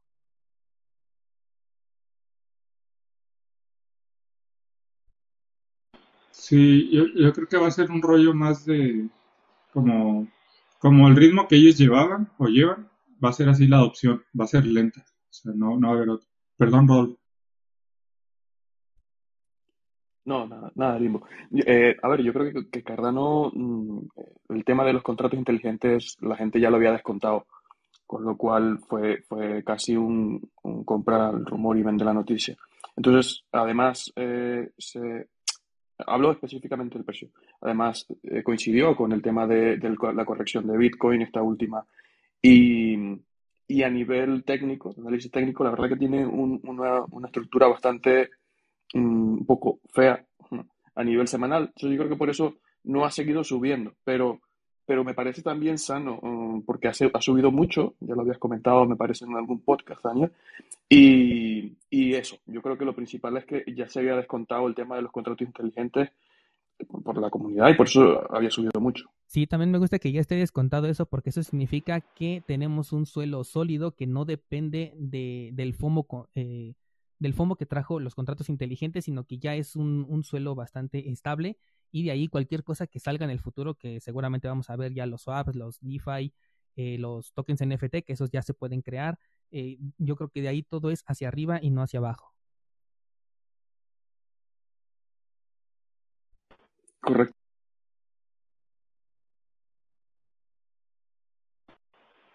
Sí, de hecho, de hecho, en, la, caída que tuvo Bitcoin hace unos meses, cuando cayó creo hasta 28 mil o 30 mil dólares, la única moneda que miré que se, se mantuvo estable fue, fue Cardano. O sea, Cardano no se movió porque la gente que estaba metiendo stake eh, de Cardano, pues cree en el proyecto, entonces no se movió mucho y todas las, las otras altcoins cayeron junto con Bitcoin. Y eso es lo que yo siempre he dicho, porque, porque una criptomoneda debería depender de Bitcoin como tal. Debería cada quien, su propia comunidad de, de, cada altcoin, pues mantenerse, ¿no? Porque tienes que entrar en pánico junto con Bitcoin y empezar a vender. Entonces, eh, eso es lo que a mí me llamó la atención de Cardano, que no se, que no se comportó igual que el mercado, sino que se mantuvo. Me imagino que fue por el stake o las puts, no sé, la verdad, ahí sí desconozco pero sí miré que fue la única cripto que no se movió mucho, o sea, varió muy poquito y las demás cayeron muy feo. Sí, de hecho, hasta donde he leído, Cardano es la cripto con el, con el mayor staking bloqueado de todas las criptomonedas que, que manejan esta prueba de participación y que es más estable, ¿no? O sea, que la gente no lo ha estado sacando tanto, lo cual es positivo porque quiere decir que están eh, apoyando al proyecto, pero también siento que cuando llegue la burbuja, eh, el, el, ¿cómo se llama? Bueno, cuando se pinche esta burbuja, eh, creo que la caída también puede ser bastante grande porque pues los holders son demasiados los que están ahí y eh, yo creo que pues varios van a querer tomar su, su tajada de ganancias. Sí, porque he visto que muchos entran por el rollo de la inversión, porque he visto youtubers que dicen Cardano a 10 dólares, Cardano a 5 dólares, Cardano y así se van, ¿no? O sea, están metiendo muchas veces a la gente por un tema de inversiones y aumentan esa cantidad de gente que va a invertir en el proyecto para después vender, ahí es donde van a sufrir todos los, los chicos del Cardano. Creo que, mm, perdón Daniel, creo que la, lo que tiene bajo la manga Cardano es que con el inicio de los contratos inteligentes empezarán a surgir muchos proyectos que van a necesitar el ADA um, o muchos proyectos que van a comenzar a a darle un poco de, visibilidad o mayor visibilidad, credibilidad ante la comunidad que, está acostumbrada como a, desprestigiar el proyecto porque es muy lento. Y eso quizás haga que, no sea, cuando estalle la burbuja, sea tan, tan brusca. sí, el tema de la utilidad creo que le va a dar bastante eh, impulso yo lo viví, por ejemplo, con BNB, que personalmente pues no me gusta esa cripto, no le pertenece a Binance, es 100% centralizada, sí es muy rápida y todo, pero no es una cripto en la que yo tenga interés. Sin embargo, al estar interactuando, por ejemplo, con Plan versus Undead o con algunas otras DeFi, me di cuenta que pues es inevitable pasar por BNB para poderla comprar, sobre todo cuando un token es nuevo. Y yo creo que en el momento en el que los desarrollos de Cardano comiencen a hacerse populares, pues de una u otra manera vamos a necesitar utilizar este token y eso le va a dar un impulso bastante fuerte, además de que entre más incrementen las transacciones, mayores van a ser las recompensas para los que estén haciendo staking, lo cual también incentiva a que no saquen su dinero de ahí.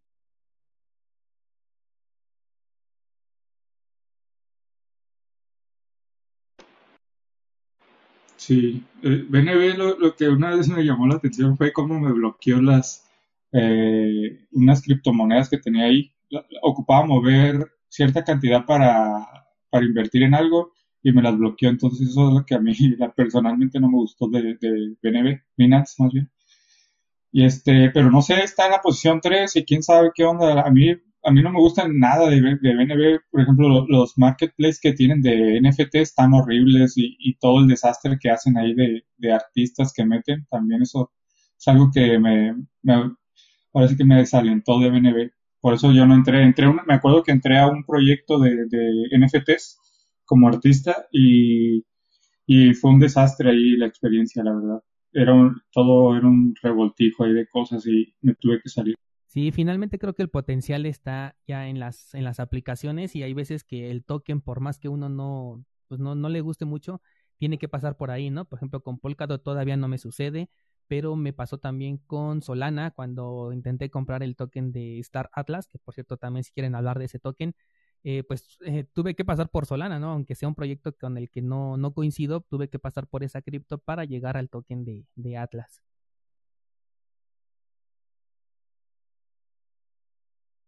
De este juego se ha hablado bastante, por cierto, de Star Atlas. ¿Alguien de aquí ha participado con la compra de tokens o de NFTs?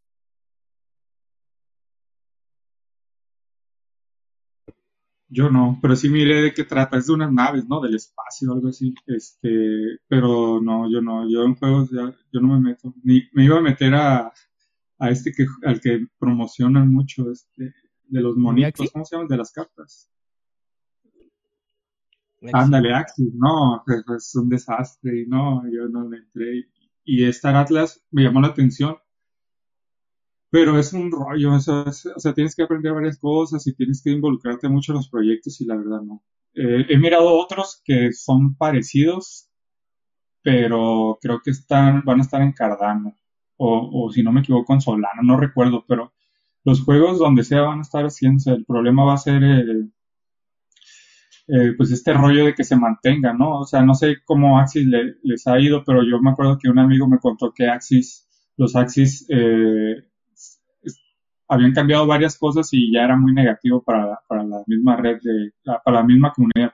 Sí, la verdad es que Axi ha hecho varias cosas eh, bien, pero siento que todo el tiempo han estado apagando fuegos, ¿no? Aunque no han sido como los de Plan vs. Undead, pero siento que, o sea, sin la intervención centralizada de los desarrolladores, el juego no es sostenible por sí solo, sino que hay que estarle haciendo cambios constantemente.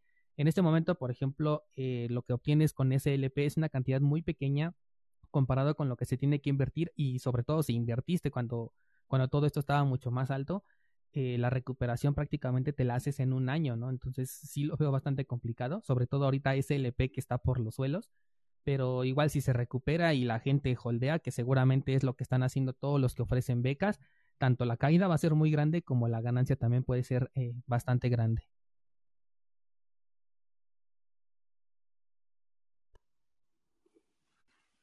¿Alguien ha, escuchado en qué etapa va Sunday Swap? Porque yo hace algunas semanas escuché que lo iban a lanzar y tal, me pareció interesante la forma como se iba a hacer, pero no he vuelto a saber nada de, de ello. Creo que todavía están en el tema de la solución de las transacciones simultáneas, ¿no? Que es eh, el problema que se encontró con la, con la red de Cardano, que no sé si le podamos llamar problema, más bien es una forma diferente en la que se hacen las cosas con respecto a la red de Ethereum que pues como no se hace de la misma manera, pues lo vieron como un error. Pero eh, hasta donde yo sé ya tienen dos, tres soluciones por ahí. Sunday Swap creo que era uno de ellos que ya encontró la solución y nada más les falta pues como que la implementación para ya sacarlo al público. Pero no sé si alguien tenga más información al respecto.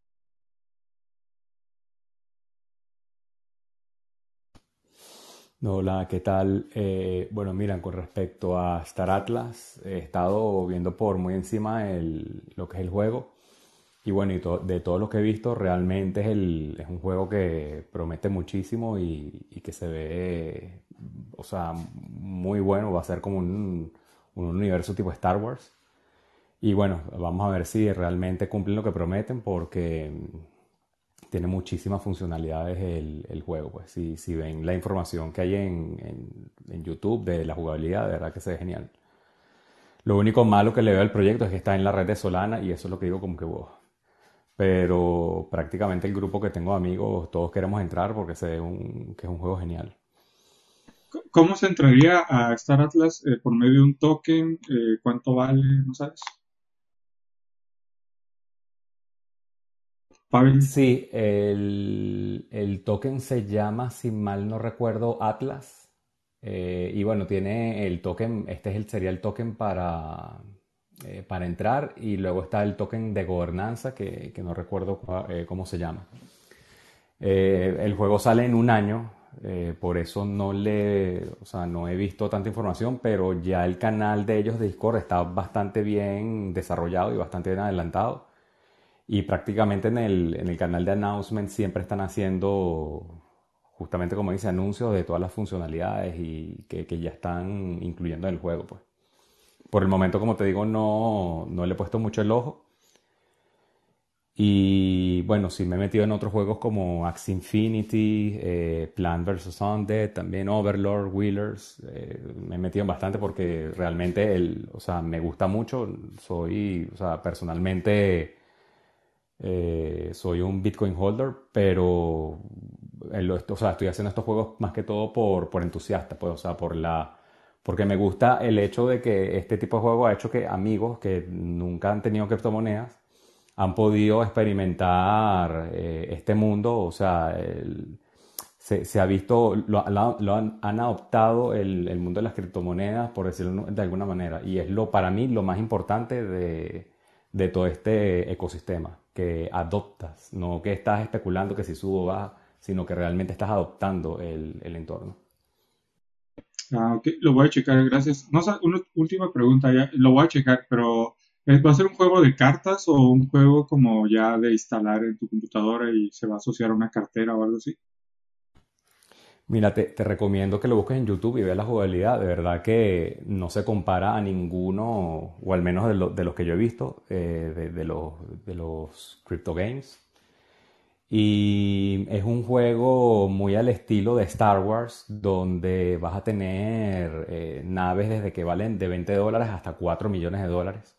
O sea, es increíble. Hay personas que ya han invertido 4 millones de dólares en naves nodrizas, que por decir de que una nave nodriza es como decir un eh, como un Starship de estos de, un Star Destroyer de, de, Star Wars. Y bueno, y cada nave tiene una funcionalidad. O sea, hay naves que son para, para minado, hay naves que son para combate, naves que son para carrera. Eh, cada nave pues, tiene una cantidad de tripulantes eh, y, y, bueno, y el, y el universo se va a ir expandiendo. De hecho, si te pones a ver las personas que están involucradas en el concept art, hay desde personas que, están, que estuvieron involucradas en El Señor de los Anillos como en Star Wars. Y de verdad que, bueno, o sea, yo le estuve revisando toda esta parte y, de verdad que se ve súper genial. Pero bueno, como, como siempre, hay que ver cuando sale el juego, o sea, porque a veces pintan que son una maravilla, pero luego no entregan lo que es, pues. Hola, buenas, un saludo a todos. Hola, buenas. Yo quería preguntaros por un proyecto español, Wonkly, que no sé si lo conocéis o bueno, yo entré en este mundillo por él y bueno, luego ya conocí a Daniel y ya me he hecho un seguidor aférrimo y, y bueno, a ver si a ver si qué me podéis decir de ese proyecto. Hasta donde tengo entendido, Wonkly es el proyecto de Mr. Santos, ¿es correcto, Ignacio? Eh, sí lo he escuchado, es más o menos como una copia de lo que hace Brave, en la que quiere, entre comillas, descentralizar la, la publicidad, ¿no? Sí, sí es el que estamos lo, he visto, em, considero que sigue siendo centralizado, que no es realmente una descentralización, lo veo más como un negocio más de este señor de Mr. Santos, que creo que para negocios es muy bueno el señor. Y, y luego pues trabaja sobre la red de Binance, que pues es otro proyecto centralizado, entonces como que le veo dos trabas ahí. Para temas de oportunidad, creo que em, en, en temas de apreciación puede tener bastante eh, oportunidad por el simple hecho de que este señor tiene una comunidad bastante grande que lo apoya y lo sigue, ¿no? Entonces creo que por ese lado puede subir de precio, pero el proyecto personalmente no me convence esto de descentralizar la, la, publicidad. Siento que tiene un, límite en el que la gente ya no va a querer pagar más porque sus anuncios se, se vean, cuando pues en temas de dólares Google tiene una mayor exposición y, y te cobra menos. Ajá. Sí, sí. Hola chicos, saludos. Yo entré un poco tarde hoy, además que las charlas lamentablemente coinciden con el horario de trabajo, pero ahí estoy buscando un, espacio igual. No sé si hablaron de Luna.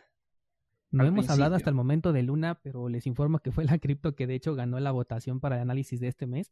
Me parece interesante, el único detallito que le veo es que está muy enfocado en su, en su moneda estable, algorítmica, y bueno, ya hemos visto que, que este tipo de estabilidades finalmente necesita de una entidad centralizada para realmente mantener esa estabilidad, ¿no? Pero de, hecho le voy a dar una, eh, un análisis mucho más profundo ahora que me toque eh, hacer el, análisis a fondo. Pero ¿alguien sabe algo más de Luna? ¿Ha participado?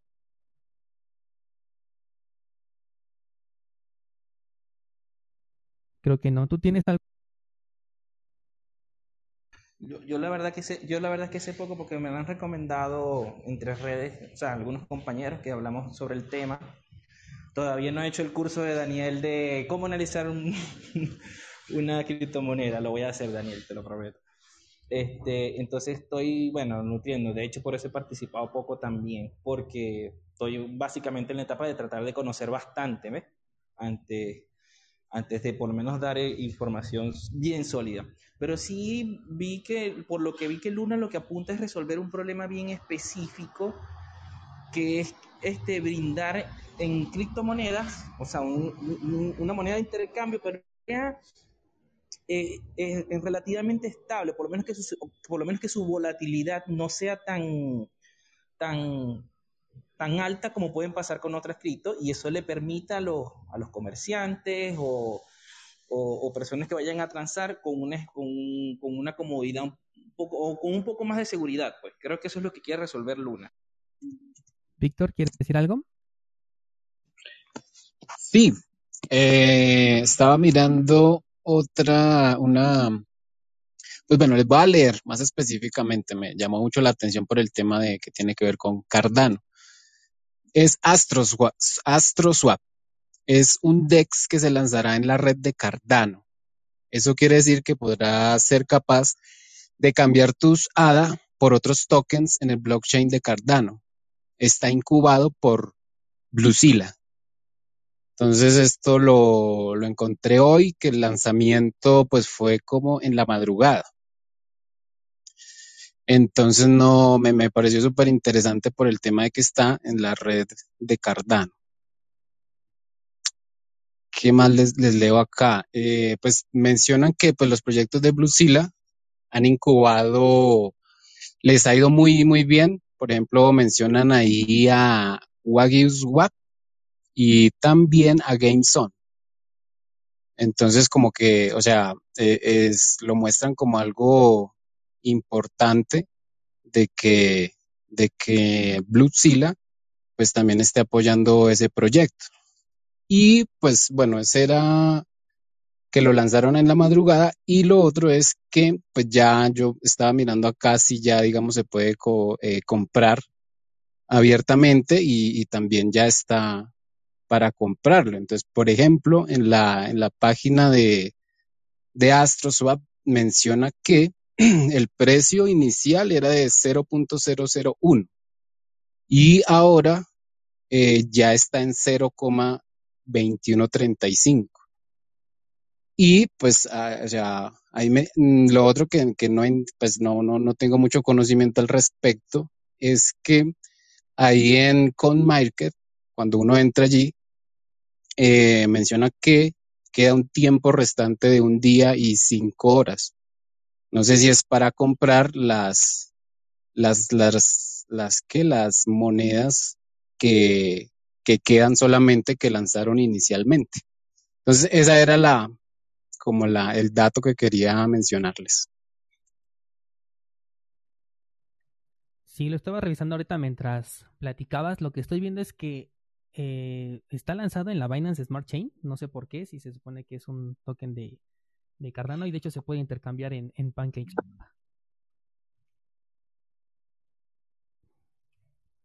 pero sí resulta eh, interesante, sobre todo porque eh, ya les había yo mencionado, ¿no? Que van a existir muchos swaps de Cardano, eh, muchos exchanges descentralizados y, y, pues atinarle al que realmente vaya a ser el Uniswap de este lado, pues es un poco complicado, pero creo que es una apuesta que igual va, va a dar buenos resultados. Lo que me gusta es que la mayoría para entregarte sus recompensas o sus tokens simplemente te piden que participes en sus pools, con lo cual pues ya no tienes que estar invirtiendo un dinero adicional en un token que no sabes si le va a ir bien, sino que simplemente en lugar de ir obteniendo recompensas en Cardano, vas obteniendo recompensas ya sea en ambos tokens 50-50 o, eh, o exclusivamente en el token en el que tú estás apostando, ¿no? Para, para ver si, si en algún momento tiene una apreciación.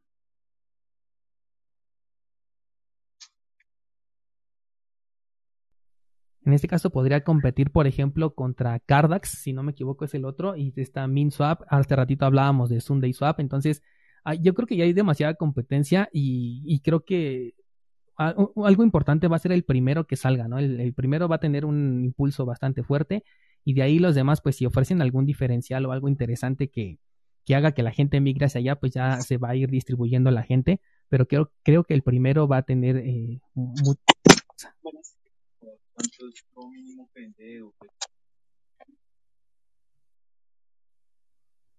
¿Estás aportando, este Víctor, porque no se te escucha bien o no sé si estás hablando con otra persona? No, creo que no es con nosotros. Vamos a mutearte tantito. ¿Alguien más que quiera hablar sobre alguna altcoin que, tenga potencial? Ah, Javier, ahorita estábamos hablando de, de Terra antes de entrar a lo de Cardano. ¿Y qué les iba a decir? Ah, ya, que, que es una de las pocas monedas estables que sí ha conseguido tener una utilidad real aparte de la, eh, de la simple estabilidad que se da dentro del sector cripto. Me estoy refiriendo a su proyecto alterno que es Terra Luna, Terra USD, digo. Y este, y, ha intentado competir, por ejemplo, con Alipay, ¿no? En el mercado asiático lo cual me parece bastante arriesgado y apuntar a un mercado bastante alto, sobre todo cuando China pues tiene por vidas las criptos, entre comillas. Pero, o sea, por eso, por eso me resulta bastante interesante. Pero yo creo que les voy a dar más información posteriormente porque hasta el momento solamente lo he microanalizado y no me he metido a fondo en ese proyecto. También sé que es una de las cadenas más utilizadas de, de ¿cómo se llama? Una de las redes blockchain más utilizadas. Entonces, Creo que sí puede tener algo por ahí escondido. Acaban de sacar una actualización, no recuerdo bien cómo se llamaba, pero igual se, se, ve, se veía con bastante potencial. Les voy a dar más información ya este, posteriormente. Ya vale, Daniel. Perfecto. Esperaremos info, la info. Bien, ¿alguien más que tenga más altcoins con, el, con potencial, ya sea en proyecto o en temas de apreciación que quieran compartir con nosotros?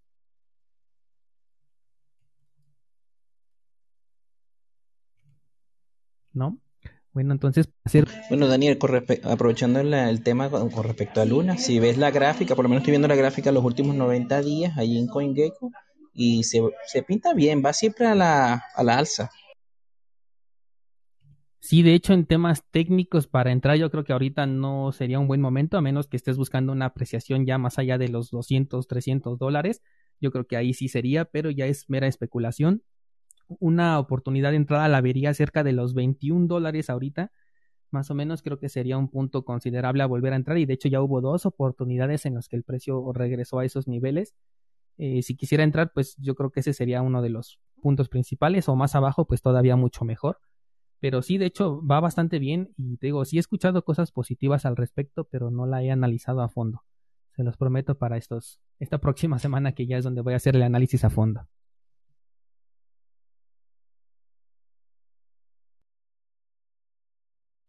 Hola, ¿cómo estás, Daniel? Este, oigan, les quería preguntar si ustedes saben al respecto del proyecto de Radix. Yo estuve en una sala que hablaron maravillas de Radix, pero la verdad no sé mucho del tema. Yo estaba más bien escuchando en esa sala. Igual búscalos como en Clubhouse como Educa Crypto. Ellos al parecer van a estar haciendo charlas de Radix y hablaron muy bien del proyecto, pero pues creo que va a ser una DeFi, si no me equivoco, no es una blockchain, es muy diferente.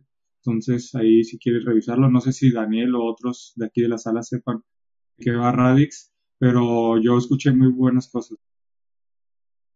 Sí, justamente de ahí me surgió la duda y dije, bueno, no me quedo con una sala porque evidentemente cuando hay personas que ya se conocen, eh, pueden, pueden llevar como la, la, el tema porque ya traen algo invertido, ¿no? Un, un, una, no sé cómo se llama, como la preinversión o algo por el estilo. Entonces quería un poco salirme de, de EducaCrypto. Este, ya lo empecé a estudiar por mi cuenta, pero también si alguien sabía o ya tenía algo de conocimiento, me, me gustaría saber.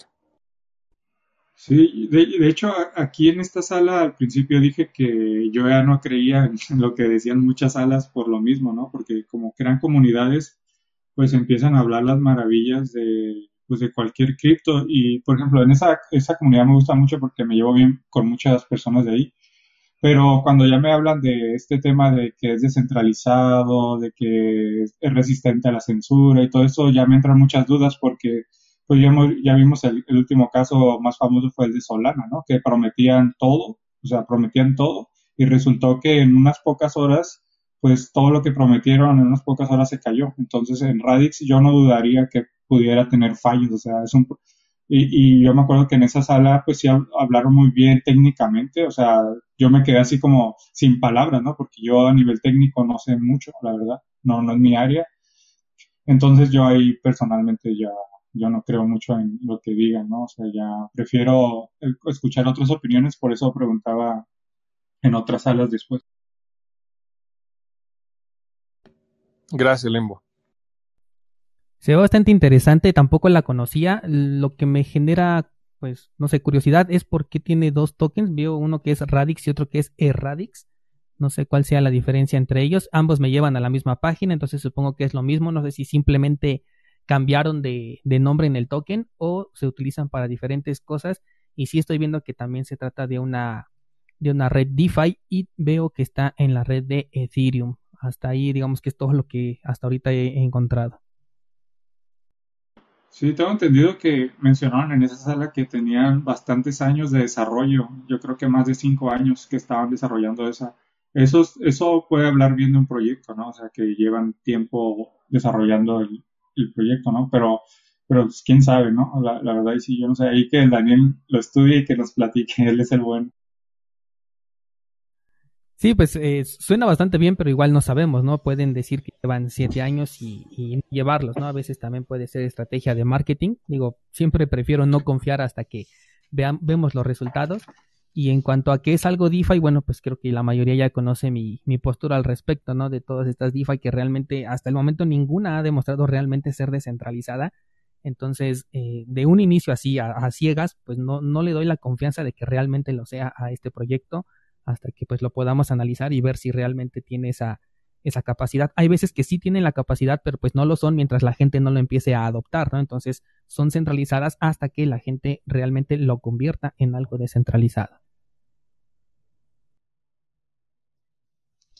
Y les quería solicitar si podrían hacer un refresh este, de qué, de qué altcoins han comentado hasta el momento.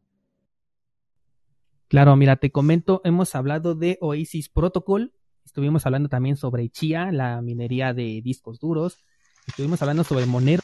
Nos llevó bastante tiempo este, este tema porque creo que es uno de los proyectos en los que la mayoría coincidimos en que hay un interés especial o al menos una utilidad.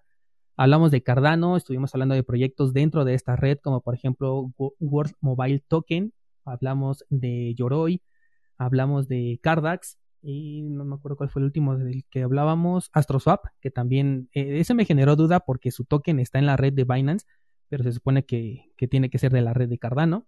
No sé si después vaya a, migrar. Eh, estuvimos hablando de Atlas en cuanto al juego de Star Atlas. Hablamos también de Terra Luna, que de ese va a haber un análisis la semana que viene. Y ahorita que mencionaste el token de Radix, son las monedas que hemos estado mencionando a lo largo del episodio salvo algunas menciones eh, menores. Ah, Harmony One también la tengo aquí anotada de las que estuvimos hablando. Gracias, Daniel.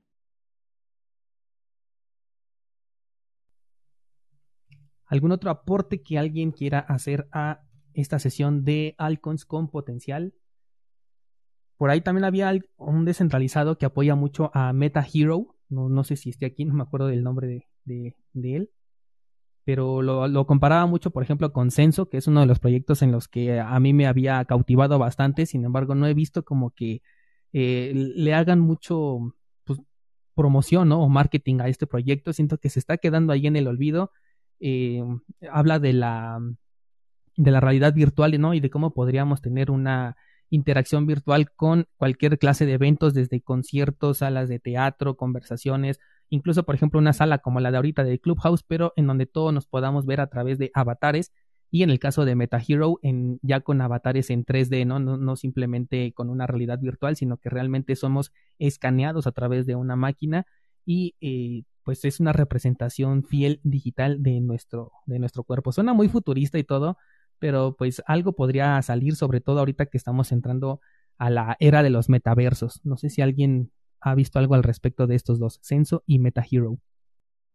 Yo, yo de Censo invertí un poco, de hecho invertí hace como medio año y porque me gustaba todo este rollo de, los avatares y esto, pero por un tema más de inversión, ¿no? No tanto de estar, estar metido ahí todo el día con, con un avatar.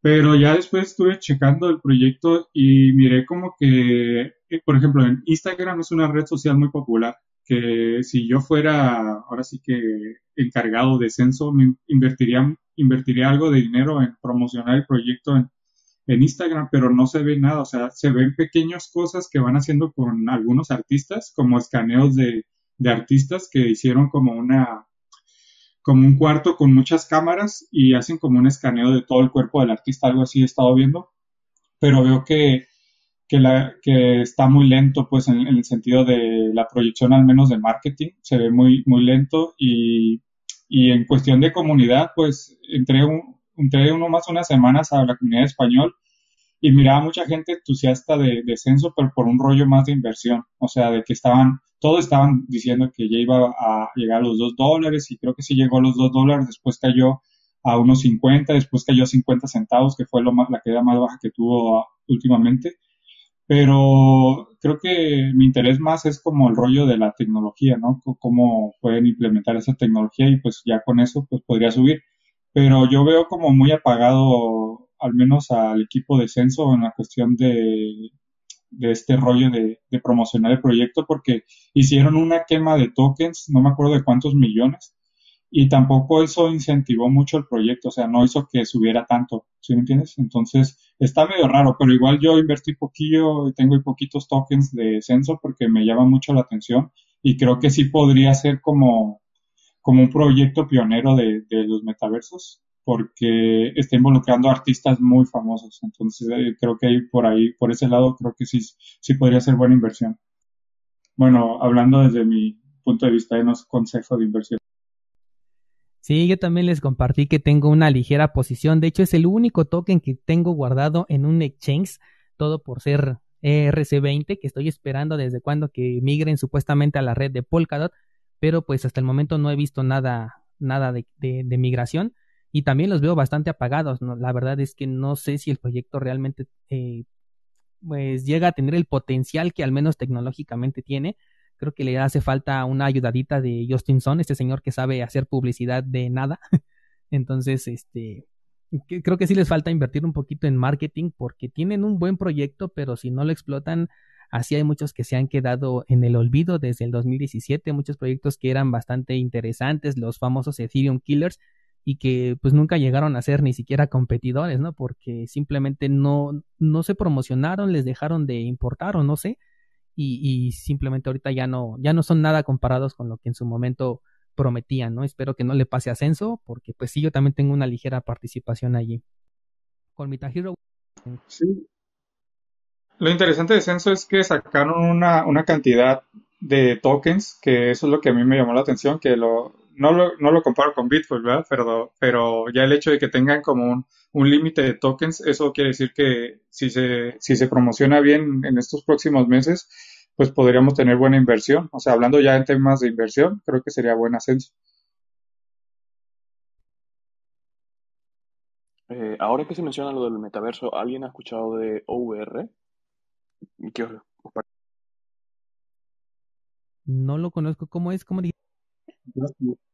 Yo sí escuché un poquillo, creo que habla, es un tema de como un tipo metaverso, como tipo del ese juego de Pokémon que salió hace unos años o meses, no me acuerdo.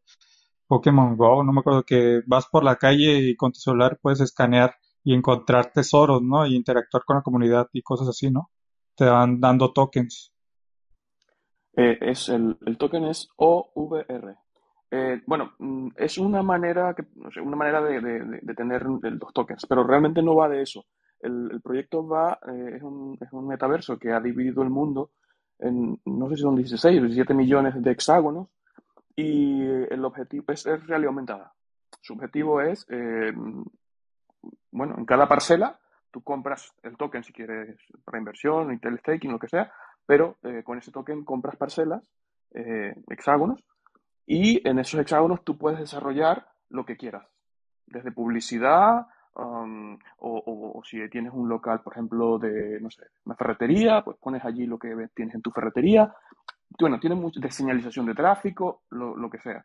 Entonces, bueno, es un proyecto, mm, lo malo que tiene es que está, están en RC20, y, mm, pero me pareció muy interesante cuando lo vi, porque creo que no, no hay algo así parecido. Lo que hay, la mayoría de lo que hay es en realidad virtual y esto es sobre todo realidad aumentada.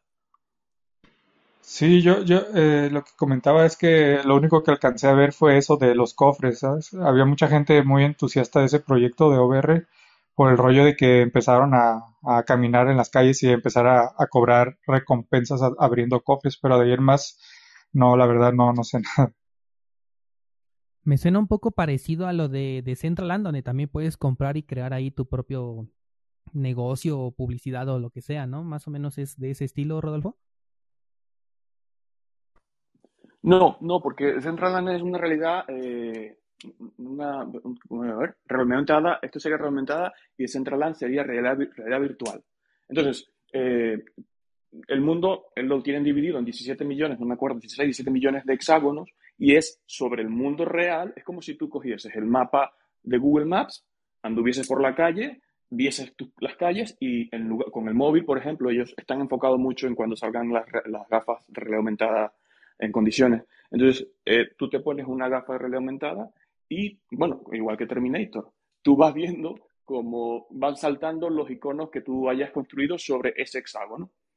Entonces, eh, la diferencia entre Decentraland es que Decentraland es una realidad eh, virtual, o sea, no existe en ningún sitio, y, la, y esto es realidad aumentada. O sea, sobre cosas que existen, tú vas por tu calle. De hecho, lo de la cacería del tesoro era mm, una manera mm, como de promocionarse, de hacer marketing, para ver cómo mm, más o menos funcionaría. Pero bueno, está en una versión bastante, bastante beta. Entonces, la idea es que tú con el móvil, la aplicación, o una unas gafas de realidad aumentada, pues simplemente puedas eh, ir observando lo que sobre ese hexágono se ha construido y bueno, puede ser lo que sea. Entonces, esa es la diferencia que tiene con Decentraland. Decentraland es lo que te comenté, bueno, realidad virtual. Ah, ya, sí, ya entiendo la diferencia. E ese es bastante interesante, sobre todo para las personas que tienen negocios físicos, eh, lo vimos en Pokémon Go, ¿no? Justamente que creaban Poképaradas ahí y ponían incentivos para que la gente pues ahí fuera a buscar los Pokémones y aprovechaba y pues compraba algo en los, en los restaurantes o en el local, ¿no? En donde estaba esa Poképarada. Y creo que en este caso pues tendría también ese potencial de que cada uno de los negocios pudiera ofrecer algún incentivo con la finalidad de atraer a la gente a través de la realidad virtual y, eh, y pues puede igual al mismo tiempo incentivar sus, sus ventas, ¿no? Entregar ahí algo a cambio digital. Suena, suena interesante, no lo había analizado la verdad.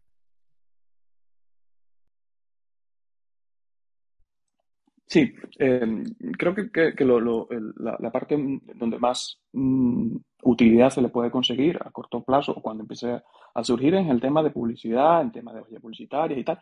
Pero hay, hay, hay gente que, que tiene los tokens y que tiene hexágonos y que sobre ellos han construido muchas cosas, desde arte, incluso hay galerías de arte eh, donde se reúnen con avatares, están en una, etapa donde están construyendo avatares, cada quien tiene un avatar y tal, y entonces te reúnes y vas a una, a una galería de arte, ¿no?